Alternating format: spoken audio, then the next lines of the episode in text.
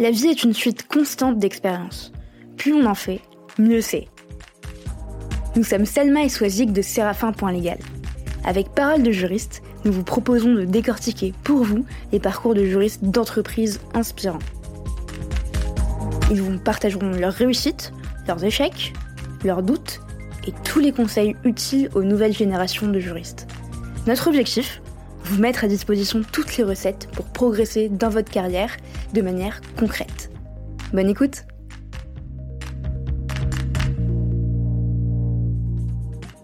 83% des juristes se disent insatisfaits de leur processus contractuel et j'imagine que certains d'entre vous en font partie. Oui, vous qui m'écoutez. Vous qui en avez marre des tâches chronophages et fastidieuses sans aucune valeur ajoutée. Vous qui n'arrivez pas à retrouver certains contrats éparpillés dans les fichiers ou les ordinateurs de vos collègues. Vous qui rappelez pour la vingtième fois à Pierre de l'équipe commerciale que c'est bien vous qui êtes en charge des contrats liés aux achats indirects ou encore vous, qui avez été informé la veille pour le lendemain de l'échéance d'un contrat et qui n'avez pas pu le gérer aussi bien que vous le souhaitiez.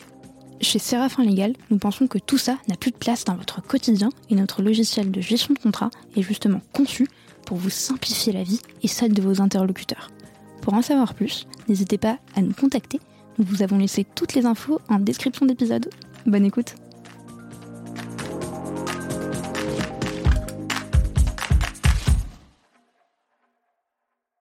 Bonjour Émilie. Bonjour Émilie. Bonjour Selma et Swazik. Comment ça va? Ça va très bien et vous? Ouais, ça va. Très contente euh, avec Swazik de, te recevoir. Bah, moi aussi, tic et tac. ah non, ah non, non.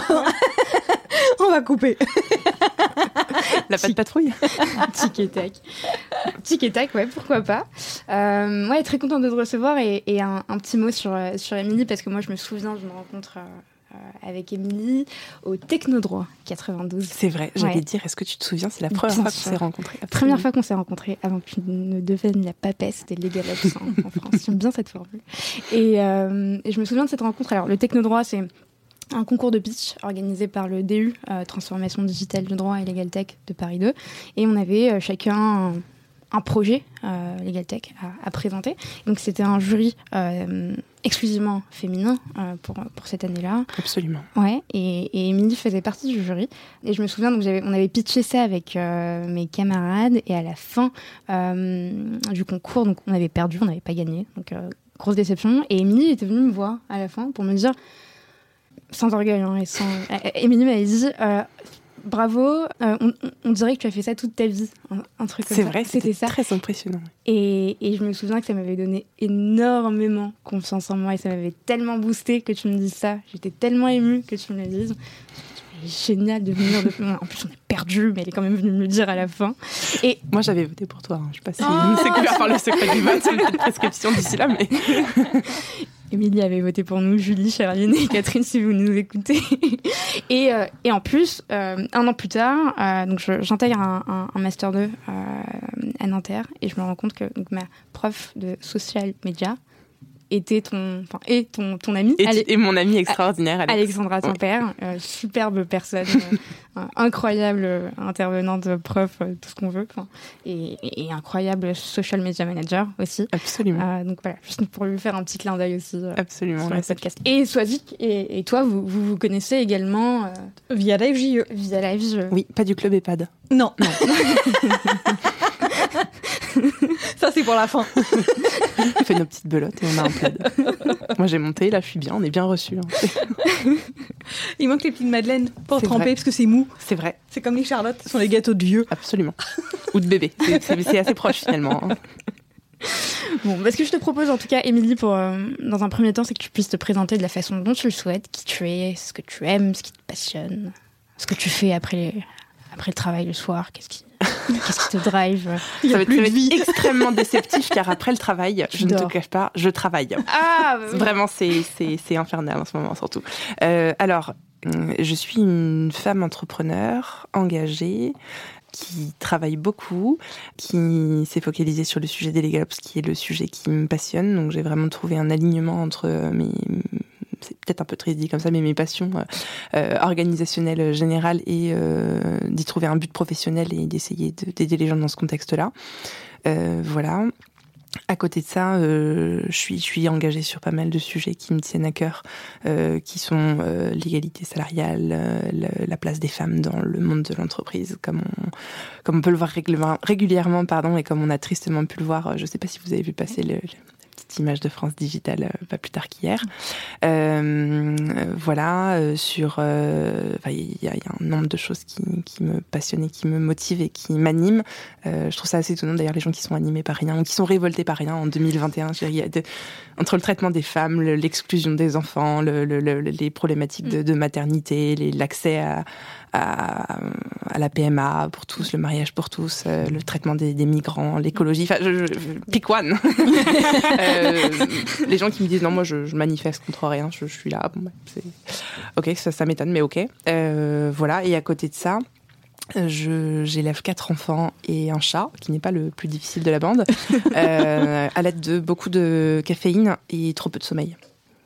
Incroyable. Quatre enfants, un job d'entrepreneur donc à plein temps. Oui. Plein temps. Oui, qui dépasse ouais, les 7 heures de la vie. Plus plein temps, oui. Et les week-ends, comment tu fais? Eh ben, euh, alors les week-ends. La je... drogue. Je, non, pardon. Alors, non, bah, le café, du coup. Café, ouais. euh, le thé. Et euh, non, euh, je ne travaille jamais les week-ends. Ça, c'est ma règle.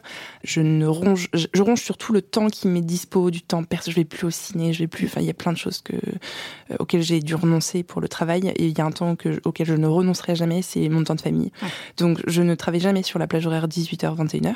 Et je ne est-ce que je suis avec mes enfants, je vais les chercher à l'école, je les dépose le matin, euh, et je ne travaille jamais le week-end non plus, sauf éventuellement le soir si vraiment il y a une urgence, mais en tout cas jamais sur l'heure où les enfants sont là. Pour moi, c'est important. Et je me faisais la réflexion cette semaine que j'ai une des raisons pour laquelle j'ai décidé de fonder mon, mon cabinet et donc de me mettre à mon compte, c'était pour avoir des aménagements d'horaire qui étaient à l'époque pré-Covid euh, assez peu euh, tolérés, pour pas dire complètement absolument euh, refusés par tous les employeurs euh, quasiment. Et euh, je m'étais dit, je vais pouvoir bosser de façon plus flex, plus souple, ce sera bien, ce sera moi qui ferai mon agenda. Et euh, comme à peu près finalement tous ceux qui sont à leur compte, tu bosses finalement 15 fois plus qu'en salariat. Vraiment, ça n'a plus rien à voir. Et du coup, j'ai complètement, je suis passée à côté de mon truc, quoi, parce que je voulais bosser. Euh, 60% du temps tranquille, puis aller au ciné aller en plein après-midi, et puis je me retrouve à retravailler après le dîner absolument tous les soirs. Ça, Mais est-ce que c'est pas un problème, entre guillemets, de, de riches, de, de personnes qui, qui réussissent finalement vrai. Parce que tant mieux. Oui, oui, c'est vrai, tant ça mieux. Veut dire que tu as de la demande. C'est vrai, et ouais. alors j'ai eu exactement cette conversation avec une autre amie freelance ouais. cette semaine aussi, qui me disait, mais en fait, les gens nous disent ça, mais quand on est salarié, quand ouais. on est surstaffé, les gens ne te disent pas, ah bah bravo, c'est parce que tu as bien bah réussi. Oui. Mmh. Non, c'est vrai. Bah non, en fait, c'est parce qu'à un moment donné, c'est aussi une problématique de, de, de, de, de non, non, de, santé mentale, de, ouais. de ton mmh. temps. J'ai juste, there's only so much you can take. À un moment donné, ça ne rentre plus, ça rentre plus, quoi. Ouais. Euh, voilà. On a, on a évoqué ce sujet euh, la semaine dernière avec euh, Florence Saint-Hilaire, oui. qui est coach. Oui, je, je la connais aussi. Super. Euh, et, et d'ailleurs, l'épisode sera déjà publié quand, ouais. quand l'épisode d'Emilie sera, sera, publié, donc tu auras l'occasion de, de l'écouter, je suis sûre. Avec plaisir. va t'intéresser.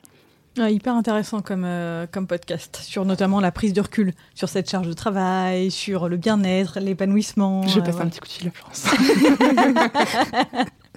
Il y a un code promo parole de juriste. C'est vrai.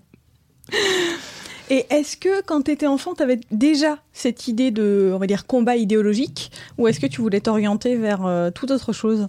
J'ai cru que tu allais me demander si je voulais déjà être les Galops. Non. Ce serait quand même hyper bizarre. enfant de 4 ans qui dirait moi je voudrais être les Galops plus tard. Bah il y a des enfants qui sont très très organisés, hein, donc ça peut déjà être une base. Et c'était pas vraiment mon cas spécialement l'organisation quand j'étais petite, mais euh, en tout cas non. Alors tu sais c'est drôle, en plus on, on m'avait dit que pour que tes enfants comprennent ton métier, il faut que tu aies un métier Playmobil. Donc si ton métier n'est pas représenté dans les Playmobil, ils comprennent pas. Donc autant te dire que moi mon, mes enfants ne, ne visualisent pas trop parce qu'il n'y a pas de Playmobil consultant, encore moins de Playmobil les Galops. Euh, un Playmobil avec un bureau peut-être? Avec un bureau, mais ça c'est quand même vraiment le cas de beaucoup de personnes, hein, c'est pas hyper spécifique. Enfin voilà. Euh, donc, est-ce que je voulais être euh, les Galops? Non. Est-ce que j'étais très très engagée? Oui. Euh, je sais pas si mes parents euh, auront la gentillesse d'écouter ce podcast euh, parce qu'ils sont très loin de tout ce monde-là, mais je pense qu'ils pourraient en témoigner avec. Ils vont bien écouter leur fille. sans doute. avec tristesse et difficulté, ils pourraient en témoigner puisque j'étais effectivement très engagée sur toutes les choses qui me révoltaient et déjà à l'époque beaucoup de choses me révoltaient. Donc comme quoi c'est quelque chose qui m'est chevillé au, cœur, au corps et au cœur et qui, qui n'est jamais parti. à l'époque je voulais être avocate. Euh, bah, parce que c'était assez convergent avec mes engagements et ma volonté de défendre la veuve et l'orphelin globalement. aussi parce que c'est une question de représentation et donc comme c'est un métier dont on parle beaucoup c'est assez naturel de, de se projeter. Euh, inversement, on parle assez peu de juristes d'entreprise. Enfin, en tout cas, à l'époque, on n'en parlait quasiment pas. Enfin, moi, j'en avais jamais entendu parler presque. Et c'était, c'était pas quelque chose auquel euh, on pensait naturellement. Donc, c'est aussi, par exemple, ça fait partie des choses sur lesquelles je me suis engagée au sein de la FJE, euh, avec le comité des jeunes dans lequel j'étais très engagée à l'époque. On, on, faisait le tour des facs et puis on allait, on allait promouvoir la bonne parole et expliquer ce que c'était et dire que non, c'était pas un plan B de repli quand on n'avait pas le CRFPA, mmh. que oui, on pouvait être juriste d'entreprise et que c'était hyper sympa et intéressant et, et en fait faire juste connaître le métier. Voilà, c'est pas du prosélytisme, c'est juste ouvrir le panorama des étudiants euh, au métier potentiel. Parce que toute mon, pas mon adolescence, mais enfin, pendant toutes mes études, on te dit le droit ça mène à tout, et, mais personne ne te dit à quoi tout. Donc euh, on te parle vaguement, enfin on te parle beaucoup d'avocats, on te parle de magistrats, journalistes, journalistes et euh, commissaires de police. Oui, c'est juste. Voilà, et c'est tout. C'est tout. Donc moi, par exemple, je, n'ai jamais su et je ne sais toujours pas comment on devient huissier, comment on devient notaire. Voilà. Mais, tout ça, c'est des choses qui sont passées sous le radar. C'est pas uniquement les juristes d'entreprise, mais il se trouve que euh, il y a pas mal de métiers qui sont pas euh, c'est un éventail qu'on t'ouvre pas quoi. Mm. Et je trouve ça dommage parce que du coup, pas mal d'étudiants font des choix par défaut. Et en plus, quand tu regardes le taux de turnover et de gens qui quittent le barreau mm. euh, deux ans mm. après la sortie du CAPA, c'est désespérant. Donc c'est des gens qui ne se retrouvent finalement pas dans une profession qu'ils ont choisie, pour laquelle ils ont beaucoup donné, pour laquelle ils sont beaucoup investis, qui auraient potentiellement pu être beaucoup plus heureux ailleurs. Et donc, pourquoi leur faire perdre du temps et de l'énergie et de la confiance en eux et, en plus, il y en a quand même un paquet qui sont psychologiquement détruits à l'issue, on va pas se mentir. Euh, ils, auraient pu tout de suite trouver leur voie si on leur en avait parlé potentiellement euh, en amont. Donc voilà, ça fait partie des choses sur lesquelles j'ai essayé de beaucoup donner de ma personne avec la FGE, qui continue beaucoup ce travail d'évangélisation. Et bravo eux. Bravo, bravo à Coralie de Satanis, bravo à... et à Narpolet et, et, aux, présidents euh, qui sont investis au fil de l'eau. Euh, qui c'est un, un, sujet qui a été porté à chaque fois par tous les présidents et présidentes. Bravo. Et, cet engagement, il te, il te vient d'où? Il te vient de, ton entourage familial? Est-ce que vous avez toujours été une famille euh, engagée Non, pas du tout. Pas du tout. Non, pas du tout. Mes parents sont pas du tout engagés. c'est. D'ailleurs, d'ailleurs, assez en désaccord politique de façon générale. non, c'est toujours très animé chez nous, mais en fait, euh, non, je, je ne sais pas d'où ça me vient. Euh, je ne sais pas quand ça a commencé. J'ai je, je, des difficultés à répondre à cette question, je t'avoue. Euh, je sais qu'aujourd'hui, j'ai construit un, c'est pas même pas un réseau, c'est je me suis entourée de personnes qui portent le même genre de valeurs et mm. qui se, mobilisent aussi sur ça. Et mm. il y a un côté entraînant en fait. Plus tu vois les gens se mobiliser autour de toi, et plus tu dis, bah, je, je, peux quand même pas rester les mains sur les genoux à rien faire.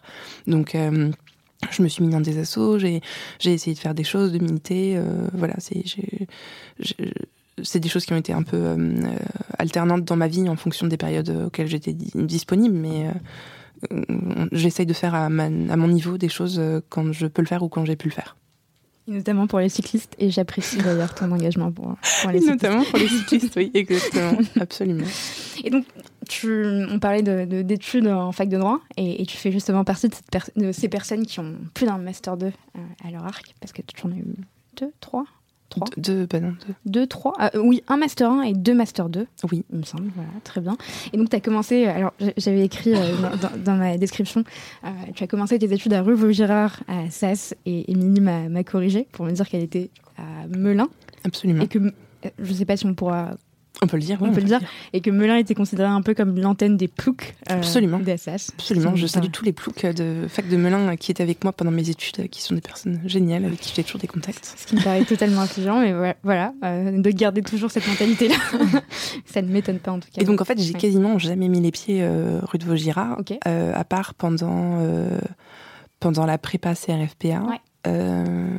Et c'est tout. Parce qu'en fait, mes études ont fait que je, j'étais à Melun et ensuite je suis partie. J'ai fait un petit tour du monde, pas, pardon, pas un tour du monde, un tour de France.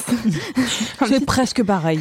C'est quasiment pareil, un tour de France inversé euh, des, des, masters, parce que je suis partie à Toulouse et ensuite je suis partie à Strasbourg, ensuite je suis revenue à Paris. Voilà, ce qui m'a permis en fait d'éviter euh, tous euh, les les parisiano-parisiens très très fiers d'être euh, rue d'Assas alors qu'ils sont là par sectorisation, pas par, euh, pas par mérite spécifique. Mais donc euh, voilà, j'étais très contente de, de, l'éviter. Effectivement, la fac de Melun est très mal perçue alors que dans les faits, c'est les mêmes profs, les mêmes cours, la même chose. Mmh. Mais on n'a pas le prestige d'être dans Paris 6e. Alors c'est. Ok, et est-ce que tu gardes un bon souvenir de déjà de ce tour de France des, des masters? Pourquoi, enfin, pourquoi avoir décidé de, d'aller dans différentes villes? Est-ce que c'était par nécessité? Ou est-ce que c'était par Alors, découverte? Euh, non, euh, c'était par opportunité. Euh, alors pour être complètement transparente, je l'ai pas dit pendant longtemps, mais en fait c'est différent. Mais je suis partie à Toulouse par amour parce que mon amoureux il était là-bas et je me suis dit pourquoi pas le rejoindre. Donc il était à la fac de droit aussi, et donc c'était bien, c'était une très bonne fac en plus Toulouse. Et ensuite c'était aussi par opportunité parce que je voulais faire un master 2 qui soit orienté en recherche mmh. et j'étais prise à Sciences Po à Strasbourg. Et donc je suis allée à Strasbourg. Euh, voilà, donc c'était pas guidé par euh, l'aspect culinaire, même si on mange très bien dans, toutes ces villes. Et as fait... Pourquoi la recherche? Pourquoi la recherche? Euh, En fait, alors ce que ce que j'ai pas dit, ce que Selma tout à l'heure disait, est-ce que tu as gardé un bon souvenir? Non, mais c'est pas le problème de Melun, c'est le problème de la fac de droit. et du coup, je, voudrais être le phare dans la nuit pour tous les étudiants qui nous écouteraient. moi, j'ai voulu démissionner à chaque fin d'année. Chaque fin d'année, j'ai dit non, j'arrête. En fait, c'est pas du tout ce que je pensais que ce serait. Je ça m'intéresse pas, c'est pénible. Donc non. Euh, et tous les ans, mes parents m'ont dit, bah non, mais enfin, tu vois, bon, c'était alors Selma peut pas. Euh, mais c'était l'époque du dog. Ouais. Sois-y, t'es avec oui, moi. Oui, deuxième euh... texte de la matinée. On a commencé avec Jacques Toubon. je connais, je connais Jacques Toubon. Et donc du coup, euh, bon bah si tu t'arrêtes après la première année, t'as pas de diplôme. enfin à l'époque on n'avait pas de diplôme. Euh, peut-être de toute façon d'ailleurs aujourd'hui non plus. Euh, donc ils m'ont dit bah non mais fais ta deuxième année et puis on verra. Parce qu'à l'époque il y avait le, il y avait un dog, euh, voilà. Euh, et ensuite, à la fin de la deuxième année, ils m'ont dit bah attends c'est trop bête. Donc vraiment tu te fais trapped dans ce truc. C'est c'est voilà. Euh, plus t'en fais et plus tu dois en faire parce qu'il faut rentabiliser. Tu vois c'est une théorie anglaise que j'ai découvert qui s'appelle de sunk fallacy. Et donc en fait à un moment donné tu te dis bah non mais je vais pas arrêter maintenant parce que oui c'est horrible mais ça fait 5 ans que c'est horrible. Du coup c'est ridicule. faut, faut pas faire ça. Enfin à un moment donné faut considérer que c'est perdu perdu. Tu fais autre chose si ça te plaît plus. Bon, moi, il se trouve que j'ai continué. Puis à un moment donné, à la fin euh, de mon master 1, j'ai dit non, ça suffit. Maintenant, gars, on, s'arrête. J'ai besoin de faire autre chose. Et euh, je disais, j'ai besoin de lire un truc qui soit pas édité par LGDJ. Je trouvais ça insupportable. que, insupportable qu'on lise vraiment que des trucs de droit, qu'il n'y ait aucune ouverture, que les courses soient que du droit du truc, du droit du machin, du droit de la coopération décentralisée. Enfin, c'est imbitable, quoi. Euh, ça existe vraiment ce cours? Oui, ça existait à Toulouse en tout cas. Ouais. C'était pas un meilleur souvenir. euh, le République, de façon générale, c'était pas mon meilleur souvenir. euh, du coup, du coup, voilà, j'ai candidaté que à des masters de recherche et que à Sciences Po. Euh, parce que euh, parce que c'était euh, finalement assez convergent. Il y a une époque pas si lointaine, alors c'est très lointain du coup encore une fois pour Stelma, mais pour nous un peu moins, où les facs de, droit et de sciences politiques étaient encore une université unique, donc c'était pas illogique et je trouve ça quand même en termes d'ouverture d'esprit vachement plus intéressant. Donc du coup je voulais compléter mon parcours en ce sens-là. Alors c'est ce que j'ai fait. Du coup j'ai fait j'ai fait deux ans. C'était un master de deux ans euh, assez long parce qu'il y avait une grande période de stage et une grande et il y avait deux mémoires à soutenir. Donc c'était vraiment euh, préalable à un travail de thèse. Euh, et puis finalement au bout de deux ans j'ai dit non. enfin j'étais j'étais absolument ravie et très très intéressée par tout ce que j'ai fait. En revanche j'ai estimé à la fin des deux ans que le travail de thèse n'était pas du tout fait pour moi. Mmh. ça correspond pas pas du tout à ce que j'avais envie de faire ni à mon état d'esprit ni à mon caractère. Et j'aurais été bien incapable de faire une thèse. Hein, donc et par curiosité, c'était quoi ton sujet de mémoire? Alors, bah, du coup, il y en avait deux. Euh, le premier, c'était sur euh, la communication politique. Et donc, c'était sur euh, les spin doctors sous Nicolas Sarkozy. Et le deuxième, c'était plus sociologique, c'était sur le, la fusion, c'était pile à l'époque de la fusion de Pôle emploi, enfin de, des ACDIC et de la NPE en Pôle emploi. Et donc, du coup, c'était sur la façon dont les agents euh, percevait avec grande difficulté euh, bah, cette réunion de, de, métiers qui n'était pas. Tu avais quand même des gens qui avaient signé pour être euh, comptables pour indemniser les gens et d'autres qui avaient signé pour être vraiment sur le côté humain, de trouver un, un job. Et puis là, ils se retrouvaient à faire les deux jobs mmh. avec une surcharge de travail absolument insoutenable et une conduite du changement déplorable.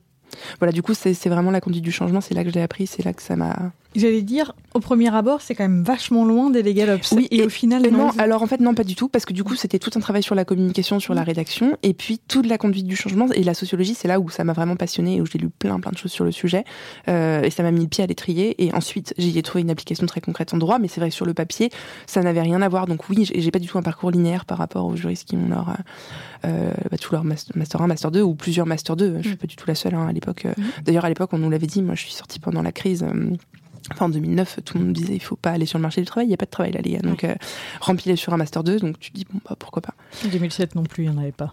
Oui, ça a duré un petit peu longtemps. Et du coup, euh, ensuite, comme je ne voulais pas faire de recherche, euh, mon métier et ma vie entière, euh, j'ai rebasculé sur le droit un peu bah, par défaut parce qu'à un moment donné, autant capitaliser sur ce que j'avais fait. Et il se trouve que j'avais majoré en cours de droit des assurances. Et donc, du coup, je me suis mis en droit des assurances qui, en fait, alors ça n'a pas l'air passionnant, à chaque fois je dis ça aux gens, ils sont à mais droit des assurances.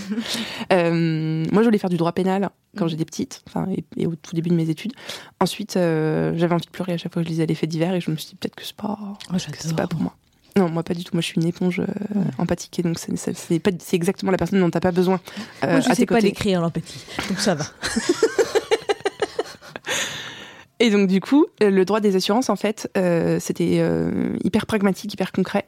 Et surtout, c'était à la convergence du droit civil et du droit des affaires. Et c'était l'opportunité d'exercer à la fois en cabinet d'avocat, si je décidais d'aller en cabinet, parce que j'avais un petit doute à l'époque, ou en entreprise. Et en fait, quand ils pensent, il n'y a pas des masses de Master 2 qui t'offrent, enfin qui ne ferment pas de porte en tout cas, et qui ont la possibilité de trouver une application concrète dans, dans, dans l'un ou l'autre des, des, deux univers. Et du coup, en fait, c'était euh, très intéressant et, euh, ça m'a permis d'avoir le choix. Super. Voilà. Enfin, je tiens quand même aussi à dire aux étudiants qui nous écoutent que moi, j'ai, au début, c'était un peu comme toi. J'ai passé toutes mes années en me disant, ouais, c'est sympa, bon, j'ai mon année, bah, je continue. Mais la dernière année, j'ai fait aussi un DEA euh, en recherche. Oui, donc DEA. C'est quoi un DEA Master 2 recherche. Merci, Sophie. Moi aussi, je peux aider. Et c'est l'année la plus épanouissante que j'ai eue, euh, tant intellectuellement, je bossais à côté aussi bah, pour financer mes études. Et, euh, et oui, c'est là où j'ai vraiment découvert la propriété intellectuelle. Et je me suis dit, c'est ça que je veux faire. Parce que je suis passée aussi comme toi. Je veux être avocate en droit pénal. Euh, ensuite, bon, j'ai eu trois mois de j'ai envie de faire notaire mais mais parce que je trouvais que les notaires gagnaient beaucoup d'argent, alors j'aimais bien, mais sur le fond, je me voyais pas faire ça pendant 40 ans. Et après, j'ai découvert la propriété intellectuelle. Et là, tu t'es dit pourquoi pas? Ah, J'ai dit banco. Ouais. Et depuis, ouais, je je vois pas le temps passer quand je travaille sur ce type de problématique. Ça m'éclate. Bref. On peut aussi quitter la fac de droit au bout de 4 ans. Euh. Oui. Faire autre chose. Et faire autre chose comme moi. Et faire un, ou un complément de formation ou s'orienter vers autre chose. C'est jamais perdu. Non, non, non, jamais. Et euh, justement, on, on apprend beaucoup euh, de, de la fac de droit. Et je pense que Swazik est très contente chez Séraphin que. Enfin, que, que, je puisse avoir des réflexes juridiques mmh. sur certains sujets. Complètement. que non pas d'autres personnes sur les mêmes fonctions. Ok. Alors ensuite, ton, Master 2, ton DEA, euh, tu t'es lancé dans la formation juridique auprès de professionnels, mais aussi de, au sein de l'enseignement universitaire. Et je crois que cette expérience-là a duré trois ans, euh, trois ans pendant lesquels tu dispensais des enseignements. Donc un à Paris 5 sous la direction du professeur Nicolas Maté, et euh, deux en libéral pour les experts en automobile. Alors pourquoi l'automobile Ouais, je suis. Question dans la question. je suis vraiment, c'est un marché de niche, hein, clairement. Et quand tu sais à quel point maintenant je suis une cycliste forcenée, c'est ça encore moins de sens. Bien joué. Euh, en fait, c'était encore une fois par opportunité. Euh, je pense que tout mon parcours finalement c'était comme ça. Donc, comme tu le disais tout à l'heure, parfois on bosse pendant nos études. Moi, j'ai bossé pendant toutes mes études pour financer à chaque fois.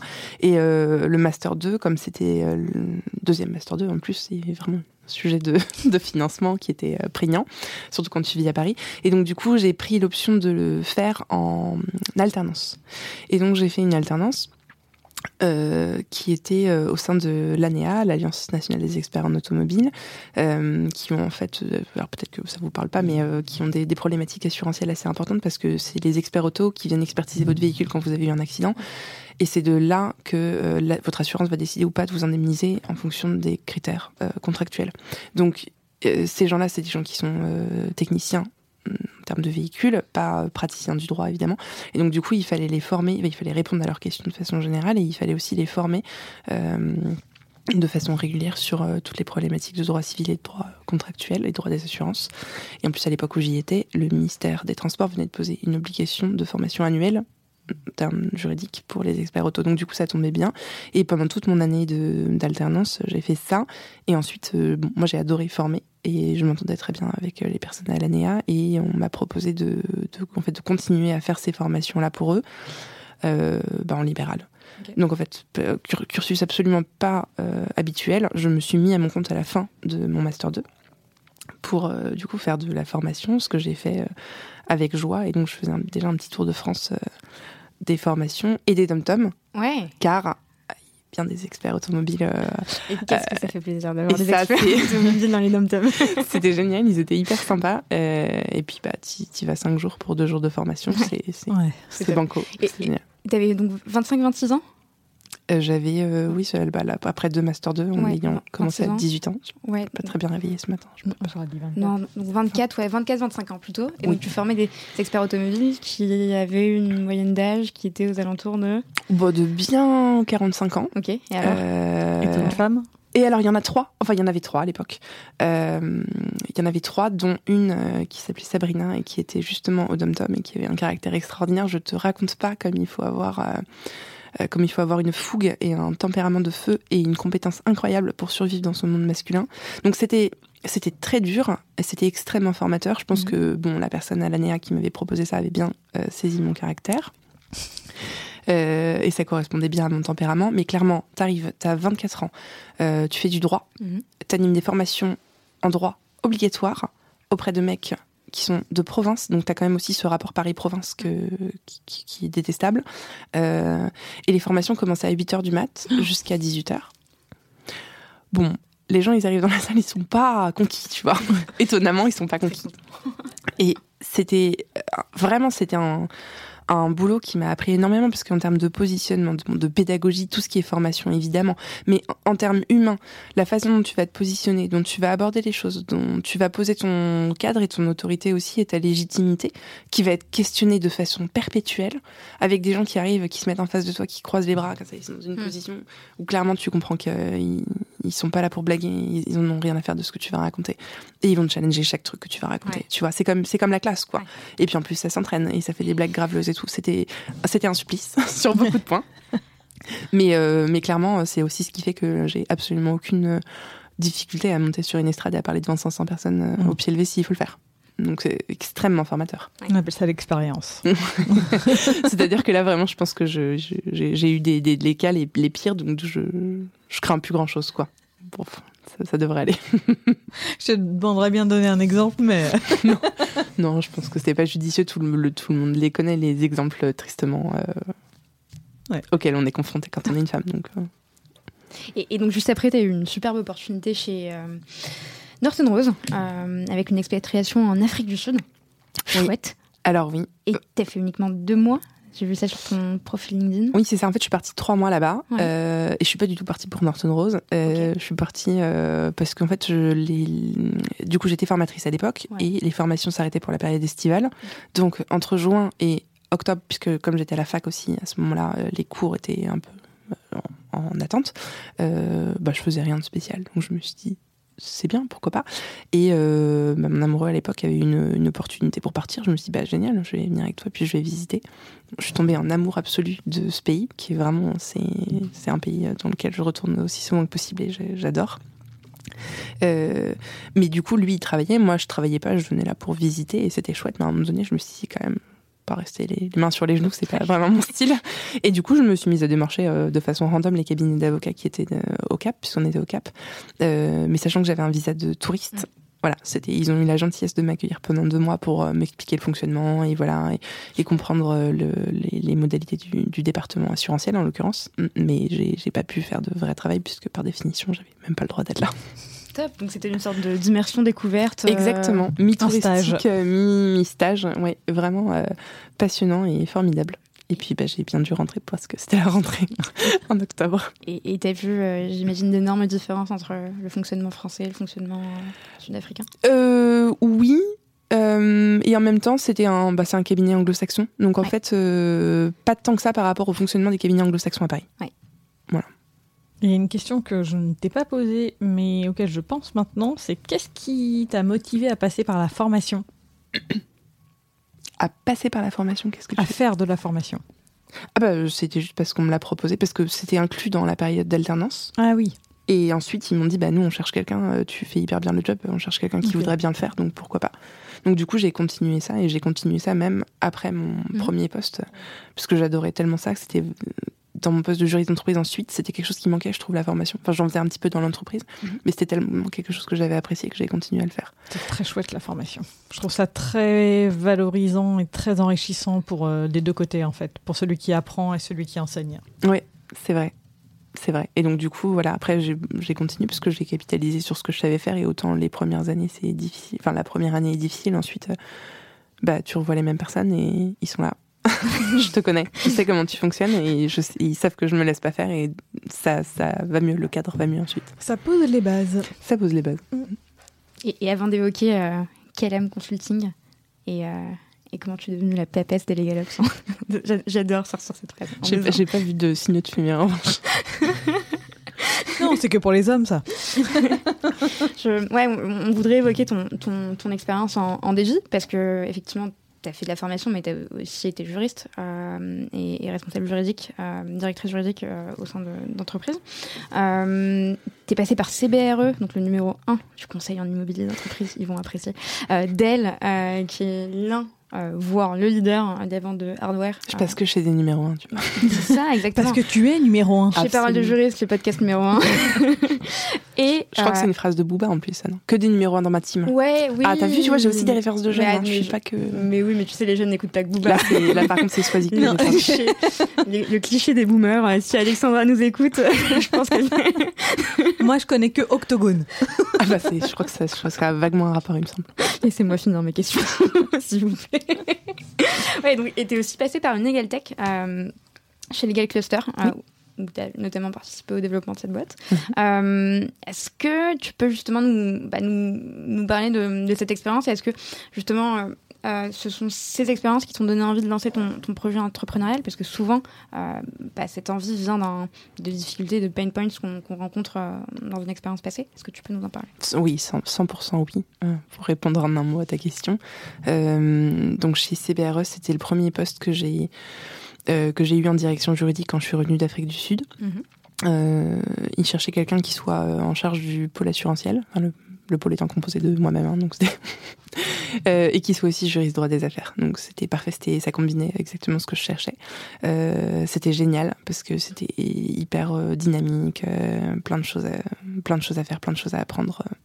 Donc parfait j'ai été euh, briefée par ma collègue qui est devenue une amie très proche, qui s'appelle Aurélie, euh, qui était géniale, qui était plus senior et qui m'a globalement tout appris ce que je sais aujourd'hui. Donc je dis que j'ai fait l'école d'Aurélie, euh, qui était et qui était extrêmement organisée, enfin qui est extrêmement organisée et rigoureuse. Et c'est un bonheur. Enfin moi je trouve que c'est un bonheur de bosser dans ces conditions. Je pense que clairement ça m'a formaté, mais bon j'avais aussi des prédispositions dans ce sens.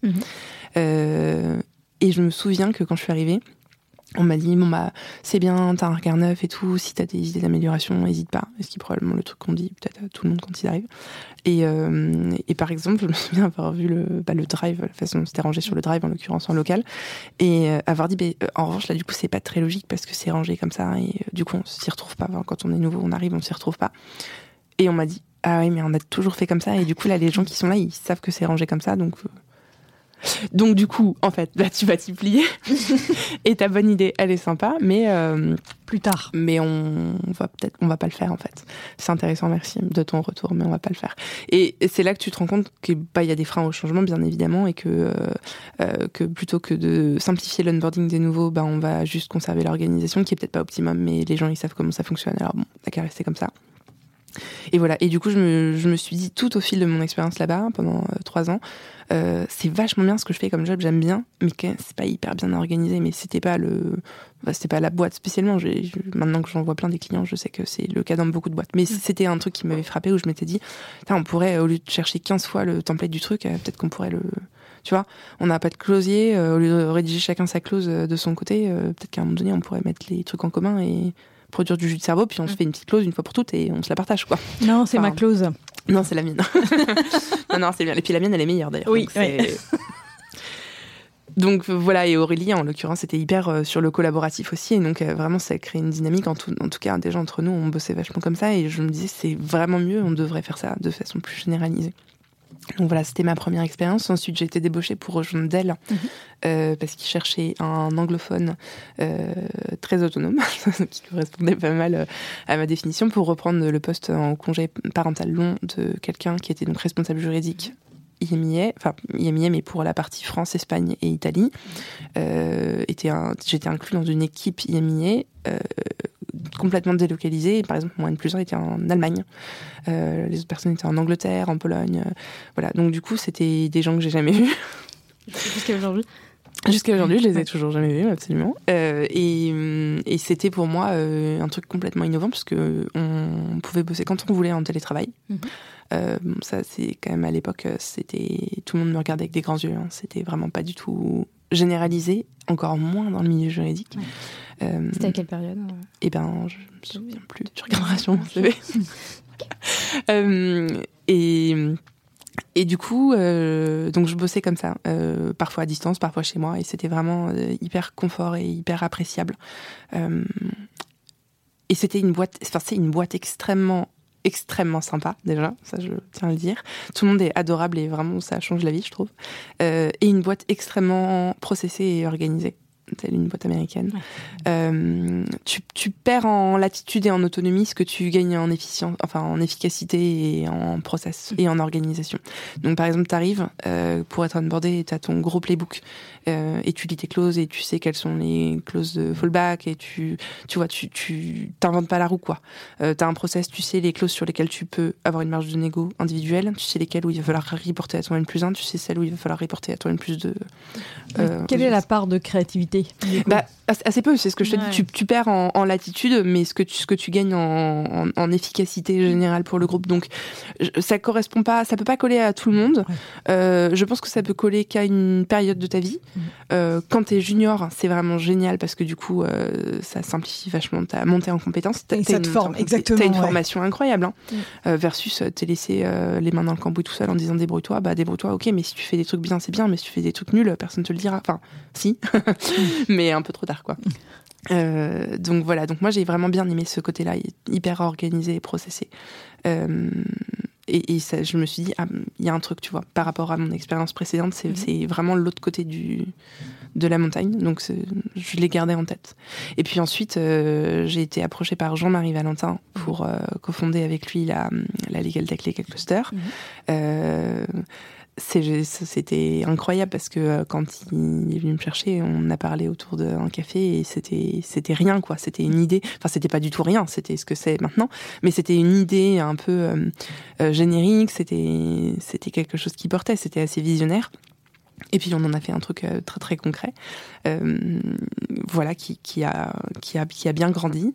Euh, et dans ce cadre-là, bon, bah, comme dans toute start-up, tu t'es un peu au four et au moulin. Mmh. Et euh, du coup, moi j'ai fait le design du produit en tout cas tel qu'il était à l'époque. Je pense que ça a beaucoup évolué depuis.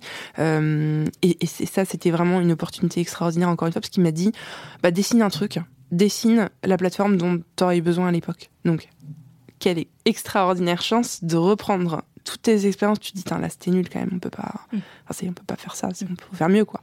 Et tu proposes une solution. Enfin, voilà, ça, ça c'était exactement ce que je voulais faire. Et donc du coup, on a, on a construit comme ça euh, cette, euh, cette plateforme.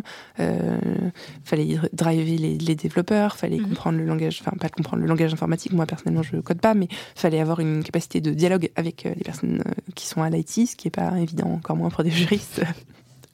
Encore moins pour des juristes, on sait que les services IT et les services légaux détestent parler. Hein. C'est assez réciproque. Euh, du coup, si t'as pas une personne d'interface qui fait de la traduction, c'est assez compliqué de faire avancer les projets.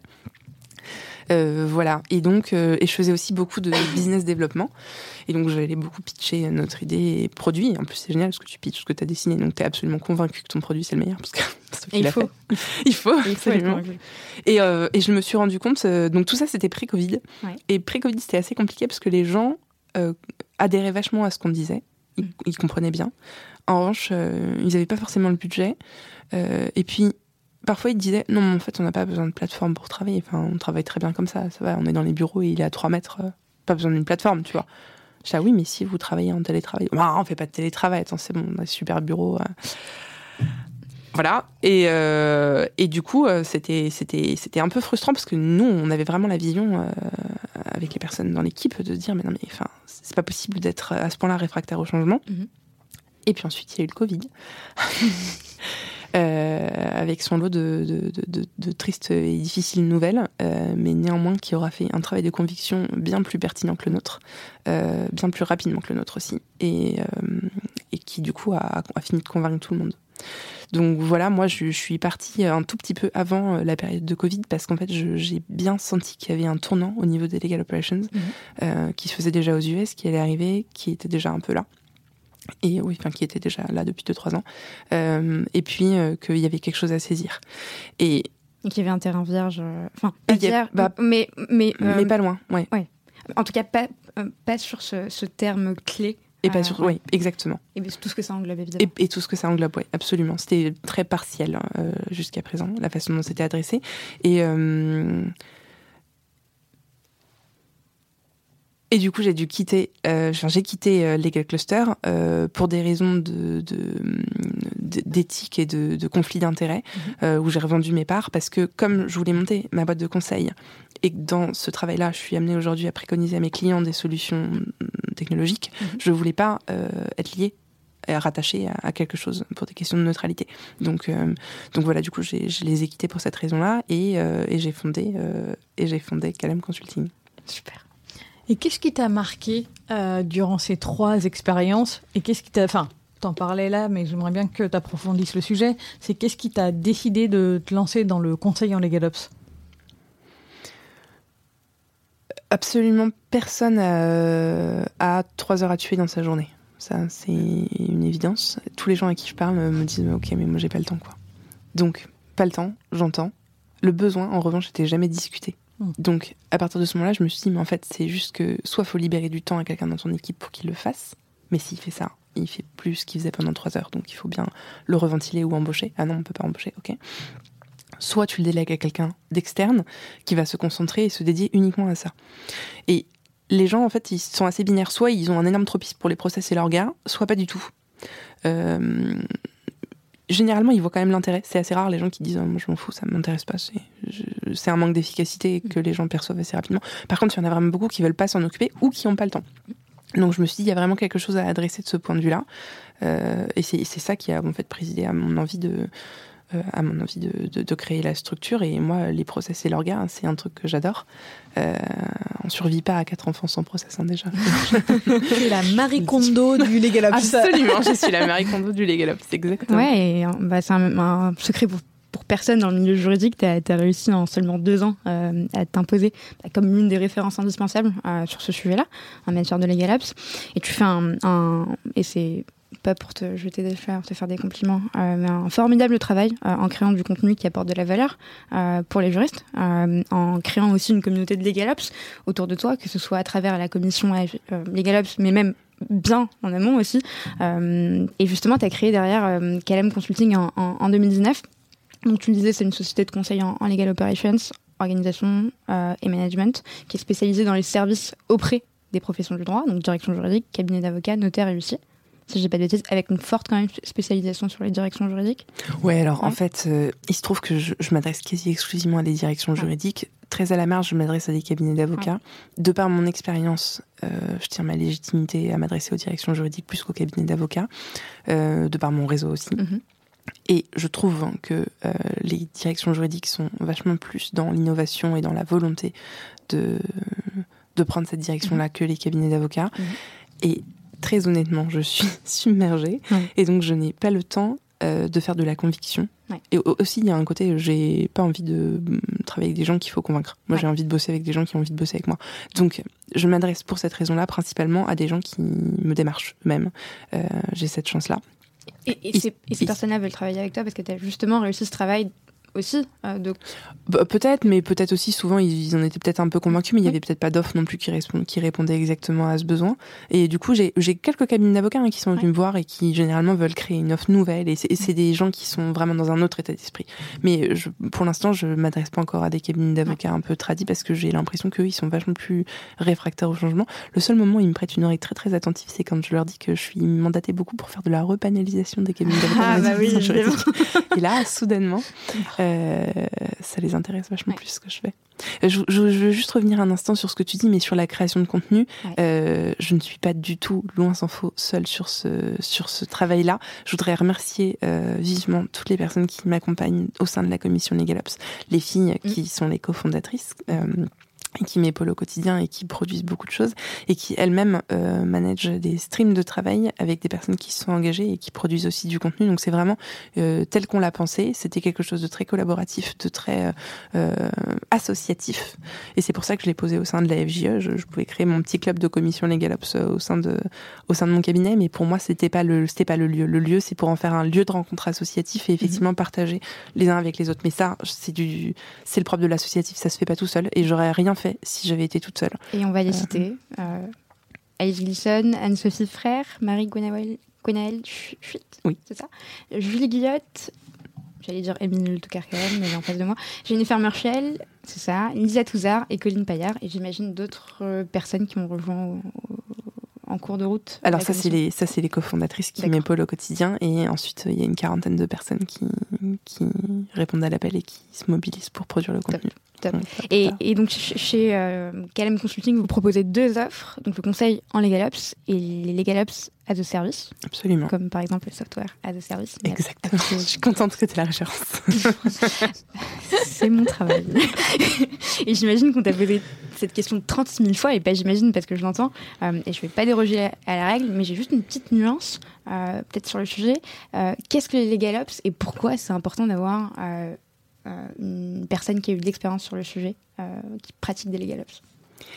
Alors, qu'est-ce qu'un legal ops? Euh, C'est une personne qui va être en charge des projets transverses de la direction juridique. C'est quelqu'un qui s'adresse pas au fond des dossiers, même si il est, souvent il juriste et je pense que moi c'est, moi je pense que c'est mieux que la personne soit juriste pour avoir une bonne compréhension intrinsèque des problématiques et des enjeux. Mais c'est une personne qui ne va pas toucher au fond des dossiers, qui va faire les projets transverses, donc qui va faire de la communication de la direction juridique, par exemple. Hyper important, la communication, c'est un truc qui est jamais adressé, qui a jamais été adressé euh, auparavant, pas vraiment en tout cas, euh, et qui va communiquer sur ce que fait la direction juridique, la plus-value qu'elle apporte, pourquoi. Euh, c'est bizarre parce qu'on a eu un début de un début de mouvement sur ça où on s'est tous dit t'as un ras-le-bol de se faire appeler à un centre de coût on est un centre de profit tu vois il y avait cette dissociation alors on nous a appelé des business partners. Tout ça ça tournait autour mais en fait le vrai point c'est il faut communiquer plus sur ce qu'on fait.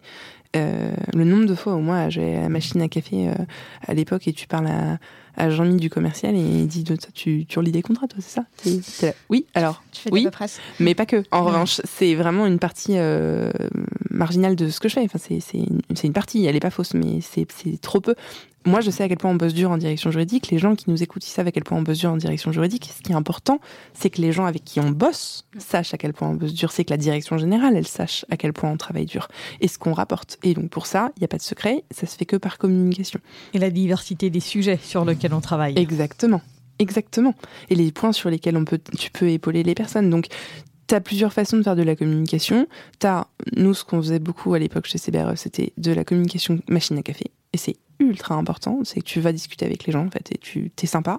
Comme ça, les gens ils ont envie de te voir, alors que sur le principe ils veulent pas monter euh, à l'étage de la DJ, tu vois. C'est dans toutes les, enfin dans beaucoup de boîtes en tout cas, on va dire ah, mais la DJ. Euh, voilà. Elles sont sous l'eau, elles répondent jamais. Ouais, ou elles sont pas sympas, ou enfin ou ils sont pas sympas, ou ils disent tout le temps non, tu vois. Moi j'ai fait des négos contractuels où en face, euh, Jean-Michel le commercial, il dit non, on va pas mettre la DJ, on va pas mettre ma DJ dans la boucle. T'es là, ah, eh ben, c'est quand même problématique. Euh, tu vois, c'est, enfin, c'est ça va retarder la négo.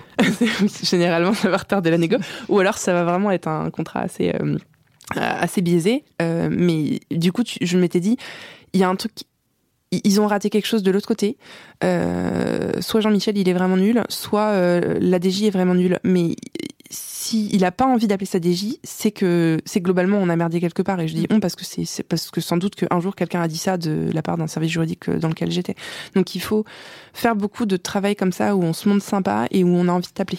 Et on dit attends je vais appeler Swazig parce qu'elle est hyper sympa, elle trouve toujours des solutions. C'est top. Tu vois, moi j'ai vraiment mon objectif dans la vie c'est ça, c'est qu'on me dise attends je vais appeler Emily, elle a toujours une solution. C'est c'est ça, c'est ce que j'essaie de faire. Moi je me souviens d'un partenaire qui m'avait dit en fin de négo ah mais vous êtes sympa pour une juriste. merci. En fait. Donc voilà, ça c'est la communication machine à café. Puis après, tu peux avoir de la communication plus institutionnalisée, euh, qui est ultra importante qui est en, ce que j'appelle en interne interne et interne externe. Interne interne, c'est presque en fait du knowledge management. C'est tu te communiques dans la DJ et en fonction de la taille de ta DJ, c'est plus ou moins euh, plus ou moins important. Mais là, par exemple, je suis un client, il y a 80 juristes. Mm. Donc 80, euh, ils se connaissaient pas tous. Enfin, ou et puis il y a les nouveaux entrants et tu te vois pas forcément. En plus, avec les conditions de télétravail, tu ne te connais pas. Euh, c'est réparti par pôle. Ils savent pas forcément ce que fait l'autre pôle, sur quel sujet ils travaillent. Donc tout ça, c'est un, vrai travail de fond de communication à faire. Et puis il y a de la com interne, ce que j'appelle interne-externe, c'est de la direction juridique vers les autres départements de l'entreprise. Donc tu parles avec la com, tu parles avec le avec la compta, tu parles avec le contrôle de gestion, tu parles avec euh, le commercial, tu parles avec tous les autres départements et tu fais savoir ce que tu fais. Parce qu'il faut bien faire et faire savoir qu'on fait bien. Ah, moi, je. Bien faire et faire savoir. Merci. La phrase préférée de Sadiq. non, en revanche, moi, je, trouve qu'on a encore. Il y a effectivement tout le travail de communication qui est important. Moi, à titre perso, j'ai pas réussi à trouver le moyen pour faire un reporting simple, euh, unique, et quelle que soit euh, la direction à laquelle tu t'adresses. Alors, je ne sais pas si c'est possible, mais en tout cas, moi, j'ai connu des périodes où je devais faire trois reportings par semaine. Et à un moment donné, pour montrer un peu l'absurdité de cette logique-là. Oh, tu as, dû faire la même chose que moi. Tu as mis une ligne reporting sur le reporting. Exactement. Absolument, j'adore. j'adore, mais évidemment. Mais ça prend du temps. Bah bien sûr que oui. Ça. Exactement. Parce qu'on peut pas faire que des extraits, donc il faut évidemment quand tu t'adresses au top management, tu ne mets pas les mêmes informations hmm. que pour la direction de la communication. On va dire une direction opérationnelle. Mais il y a un moment donné, passer deux heures à faire du reporting, c'est pas possible. Et je parle même pas des, rapports annuels, des rapports annuels d'ailleurs, euh, ou, différents types de, de, documents. Et j'aimerais bien trouver un moyen pour faire ça simplement. Mais j'ai pas trouvé. Donc je... tu, tu, me demandes conseil pour avoir des solutions? Non. On en parlera après. Non, non, non, mais plus sérieusement, je. Ouais c'est la communication est importante et le reporting fait partie des outils de communication. Et oui, exactement. Donc ça, voilà. Donc, et là, là, tu vois, c'était une réponse très longue, juste pour te dire que, par exemple, la communication, ça n'était porté par personne. Et ça fait partie des missions du Legal Ops. C'était pour une illustration qui normalement parlera à tout le monde, mais du coup, il y a pas mal d'autres choses. Il y a euh, le knowledge management, il y a la ventilation budgétaire, la repanélisation pour travailler avec les services procurement. Il y a, il y a vraiment euh, les chantiers de digitalisation. Alors aujourd'hui, on réduit le Legal Ops souvent à la digitalisation parce que par définition, avec la période de Covid, c'est le sujet sur lequel ils ont euh, le, plus le plus planché, parce qu'on s'est rendu compte qu'en fait, on n'était pas bien équipé. Mm. Donc c'est drôle, moi je fais beaucoup de calls avec euh, l'étranger et des à l'étranger, et euh, il y en a un récemment, bah, y a le président du CLOC avec qui je me suis entretenue, qui m'a... le CLOC, c'est le, le, consortium des Legal Operations aux États-Unis qui me disait alors c'est quoi les hot topics en France en ce moment? Ils travaillent sur quoi? Euh, Est-ce que vous êtes sur le e-billing ou, ou l'intelligence artificielle? Et j'étais là, en fait, nous, pré-Covid, les gens n'avaient pas de signature électronique. Donc, on est un petit peu loin euh, de vous. Et c'est aussi pour ça que j'ai créé la commission Legal Ops Live C'était pour adresser des problématiques qui sont bien différentes de celles qu'ils adressent aujourd'hui, puisque comme ils ont 20 ans d'avance, ils adressent les problématiques de dans 20 ans. Donc, j'espère que nous, on va pas mettre 20 ans à récupérer 20 ans. Mais globalement, euh, on est tellement en retard qu'il fallait adresser euh, le niveau zéro, quoi. le niveau de connaissance. On, devrait te présenter, peut-être que tu la connais déjà, mais Emmanuel Brissot, qui est légal PMO chez Facebook en Californie et euh, qu'on a reçu sur le podcast et qui nous a justement parlé de l'organisation euh, des équipes au sein de Facebook. Il y a effectivement la direction juridique, mais aussi une équipe vraiment dédiée à la partie legal tech avec des développements en interne ou avec des, prestataires et ensuite la partie vraiment project management euh, liée euh, au legal et au legal operations de manière générale où euh, bah, ça allait effectivement bien au-delà de la simple partie entre guillemets techno. Et, donc c'était hyper intéressant. Je pense que je pense qu'elle aurait beaucoup à, te dire et tu aurais beaucoup à lui dire. Elle, serait ravie d'échanger avec toi. Absolument. Je veux bien oui les Galops, je trouve que les Legalops, pardon, c'est la théorie des petits pas pour que ça fonctionne euh, de manière durable. Parce que si tu arrives comme un bulldozer en disant on va tout révolutionner, vous allez changer tous vos process et maintenant on va fonctionner comme ça, c'est le meilleur moyen de se prendre un mur. Et de perdre tout le monde. Exactement. Ouais. D'ailleurs, les gens, parfois, on m'a demandé conseil et on me disait c'était quoi la plus grosse erreur à faire? En fait, pour moi, il y en a deux c'est ne rien faire mhm. et changer tout d'un coup, ça ne fonctionnera pas. Il faut y aller progressivement parce que sinon tu perds tout le monde, quoi. La conduite du changement, c'est, capital et ça, c'est aussi les Galops qui doivent le faire. Euh, et c'est, transverse et c'est en amont et pendant et en aval du projet. Et dans certaines de tes interventions, tu disais que euh, on confondait souvent les galops et assistante juridique. Pardon. Quels sont, euh, ou office manager, euh, comme on dit dans les plus petites boîtes, quelles sont les idées reçues que tu entends le plus souvent autour des Legalops alors ça, depuis cet été, je me suis fait fort parce que comme j'avais beaucoup trop de temps libre, euh, j'ai des petites alertes hein, depuis depuis deux ans euh, sur LinkedIn pour voir euh, les évolutions du marché, qui, qui postule, enfin pas qui postule, pardon, qui recrute et voir le, le, scope des postes à chaque fois. Et du coup, depuis cet été, j'ai vu fleurir quelques annonces qui étaient écrite euh, assez, mal, assez mal rédigée, euh, et qui notamment disait euh, recherche les galops paralégales. Et alors, bon, hmm. ça, ça me rend dingo. Donc, à chaque fois, je prenais mon petit téléphone et mon bâton de pèlerin et je disais Voulez-vous que nous discutions de, du wording de votre annonce? Avez-vous. Non, souvent, je disais Avez-vous trouvé? Non? Enfin, on, ne me répondait pas non. On est, le poste est toujours en cours, on n'a pas trouvé. Est-ce que vous voulez que je vous dise que potentiellement, c'est par difficulté de rédaction que vous n'avez pas trouvé C'est voilà. et c'est bien pris euh, assez bien, oui, parce que je, propose euh, vraiment euh, bénévolement mon aide, juste parce que c'est vraiment un truc qui me titille. Après, Il y a un mot-clé, bénévole. Après, je ne, je ne vole pas le travail des, recruteurs. Moi, je suis pas recruteuse, hein, c'est pas mon job. et du coup, je peux aussi pointer vers des recruteurs dont c'est le métier de rédaction. Mais déjà, je vais les orienter en leur disant vous, vous l'avez mal calibré, votre offre aujourd'hui. C'est pas du paralégal. En fait, si tu cherches un paralégal LegalOps, c'est comme si tu. je vais donner un exemple parce qu'il y a quelqu'un que j'ai appelé qui m'a dit euh, Oui, mais nous, on cherchait un paralégal et on voulait aussi un légal. Du coup, on s'est dit qu'on allait mettre deux en un. ok. Et euh, du coup, si tu cherches une prestat de ménage et un juriste corporate, tu n'as qu'à le faire deux en un aussi parce que c'est juste que ça n'a rien à voir. Réduction des coûts. Réduction des coûts, optimisation, mmh. performance. Euh, mais néanmoins, là, ça ne, non, ça ne fonctionne pas. Donc, c'est juste parfois, il y a des, les, les scopes n'ont pas de, de, de, de, superposition. Donc, du, ça, tu peux pas euh, le, le, faire en deux en un. Donc, du coup, je, je les aide à re, réécrire l'annonce.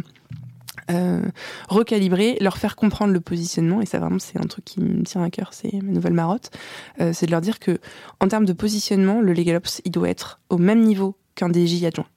C'est simple, c'est le même niveau, c'est pas le même rôle, évidemment, c'est pas du fond, mais c'est le même positionnement. C'est comme ça qu'il va en tirer la légitimité, les cartes blanches, euh, potentiellement un budget aussi, et euh, la possibilité d'être à l'oreille de euh, du directeur ou de la directrice juridique. Et si tu n'es pas extrêmement proche de ton DJ, ou de ta DJ, tu peux rien mettre en place et tu mm. peux pas avancer.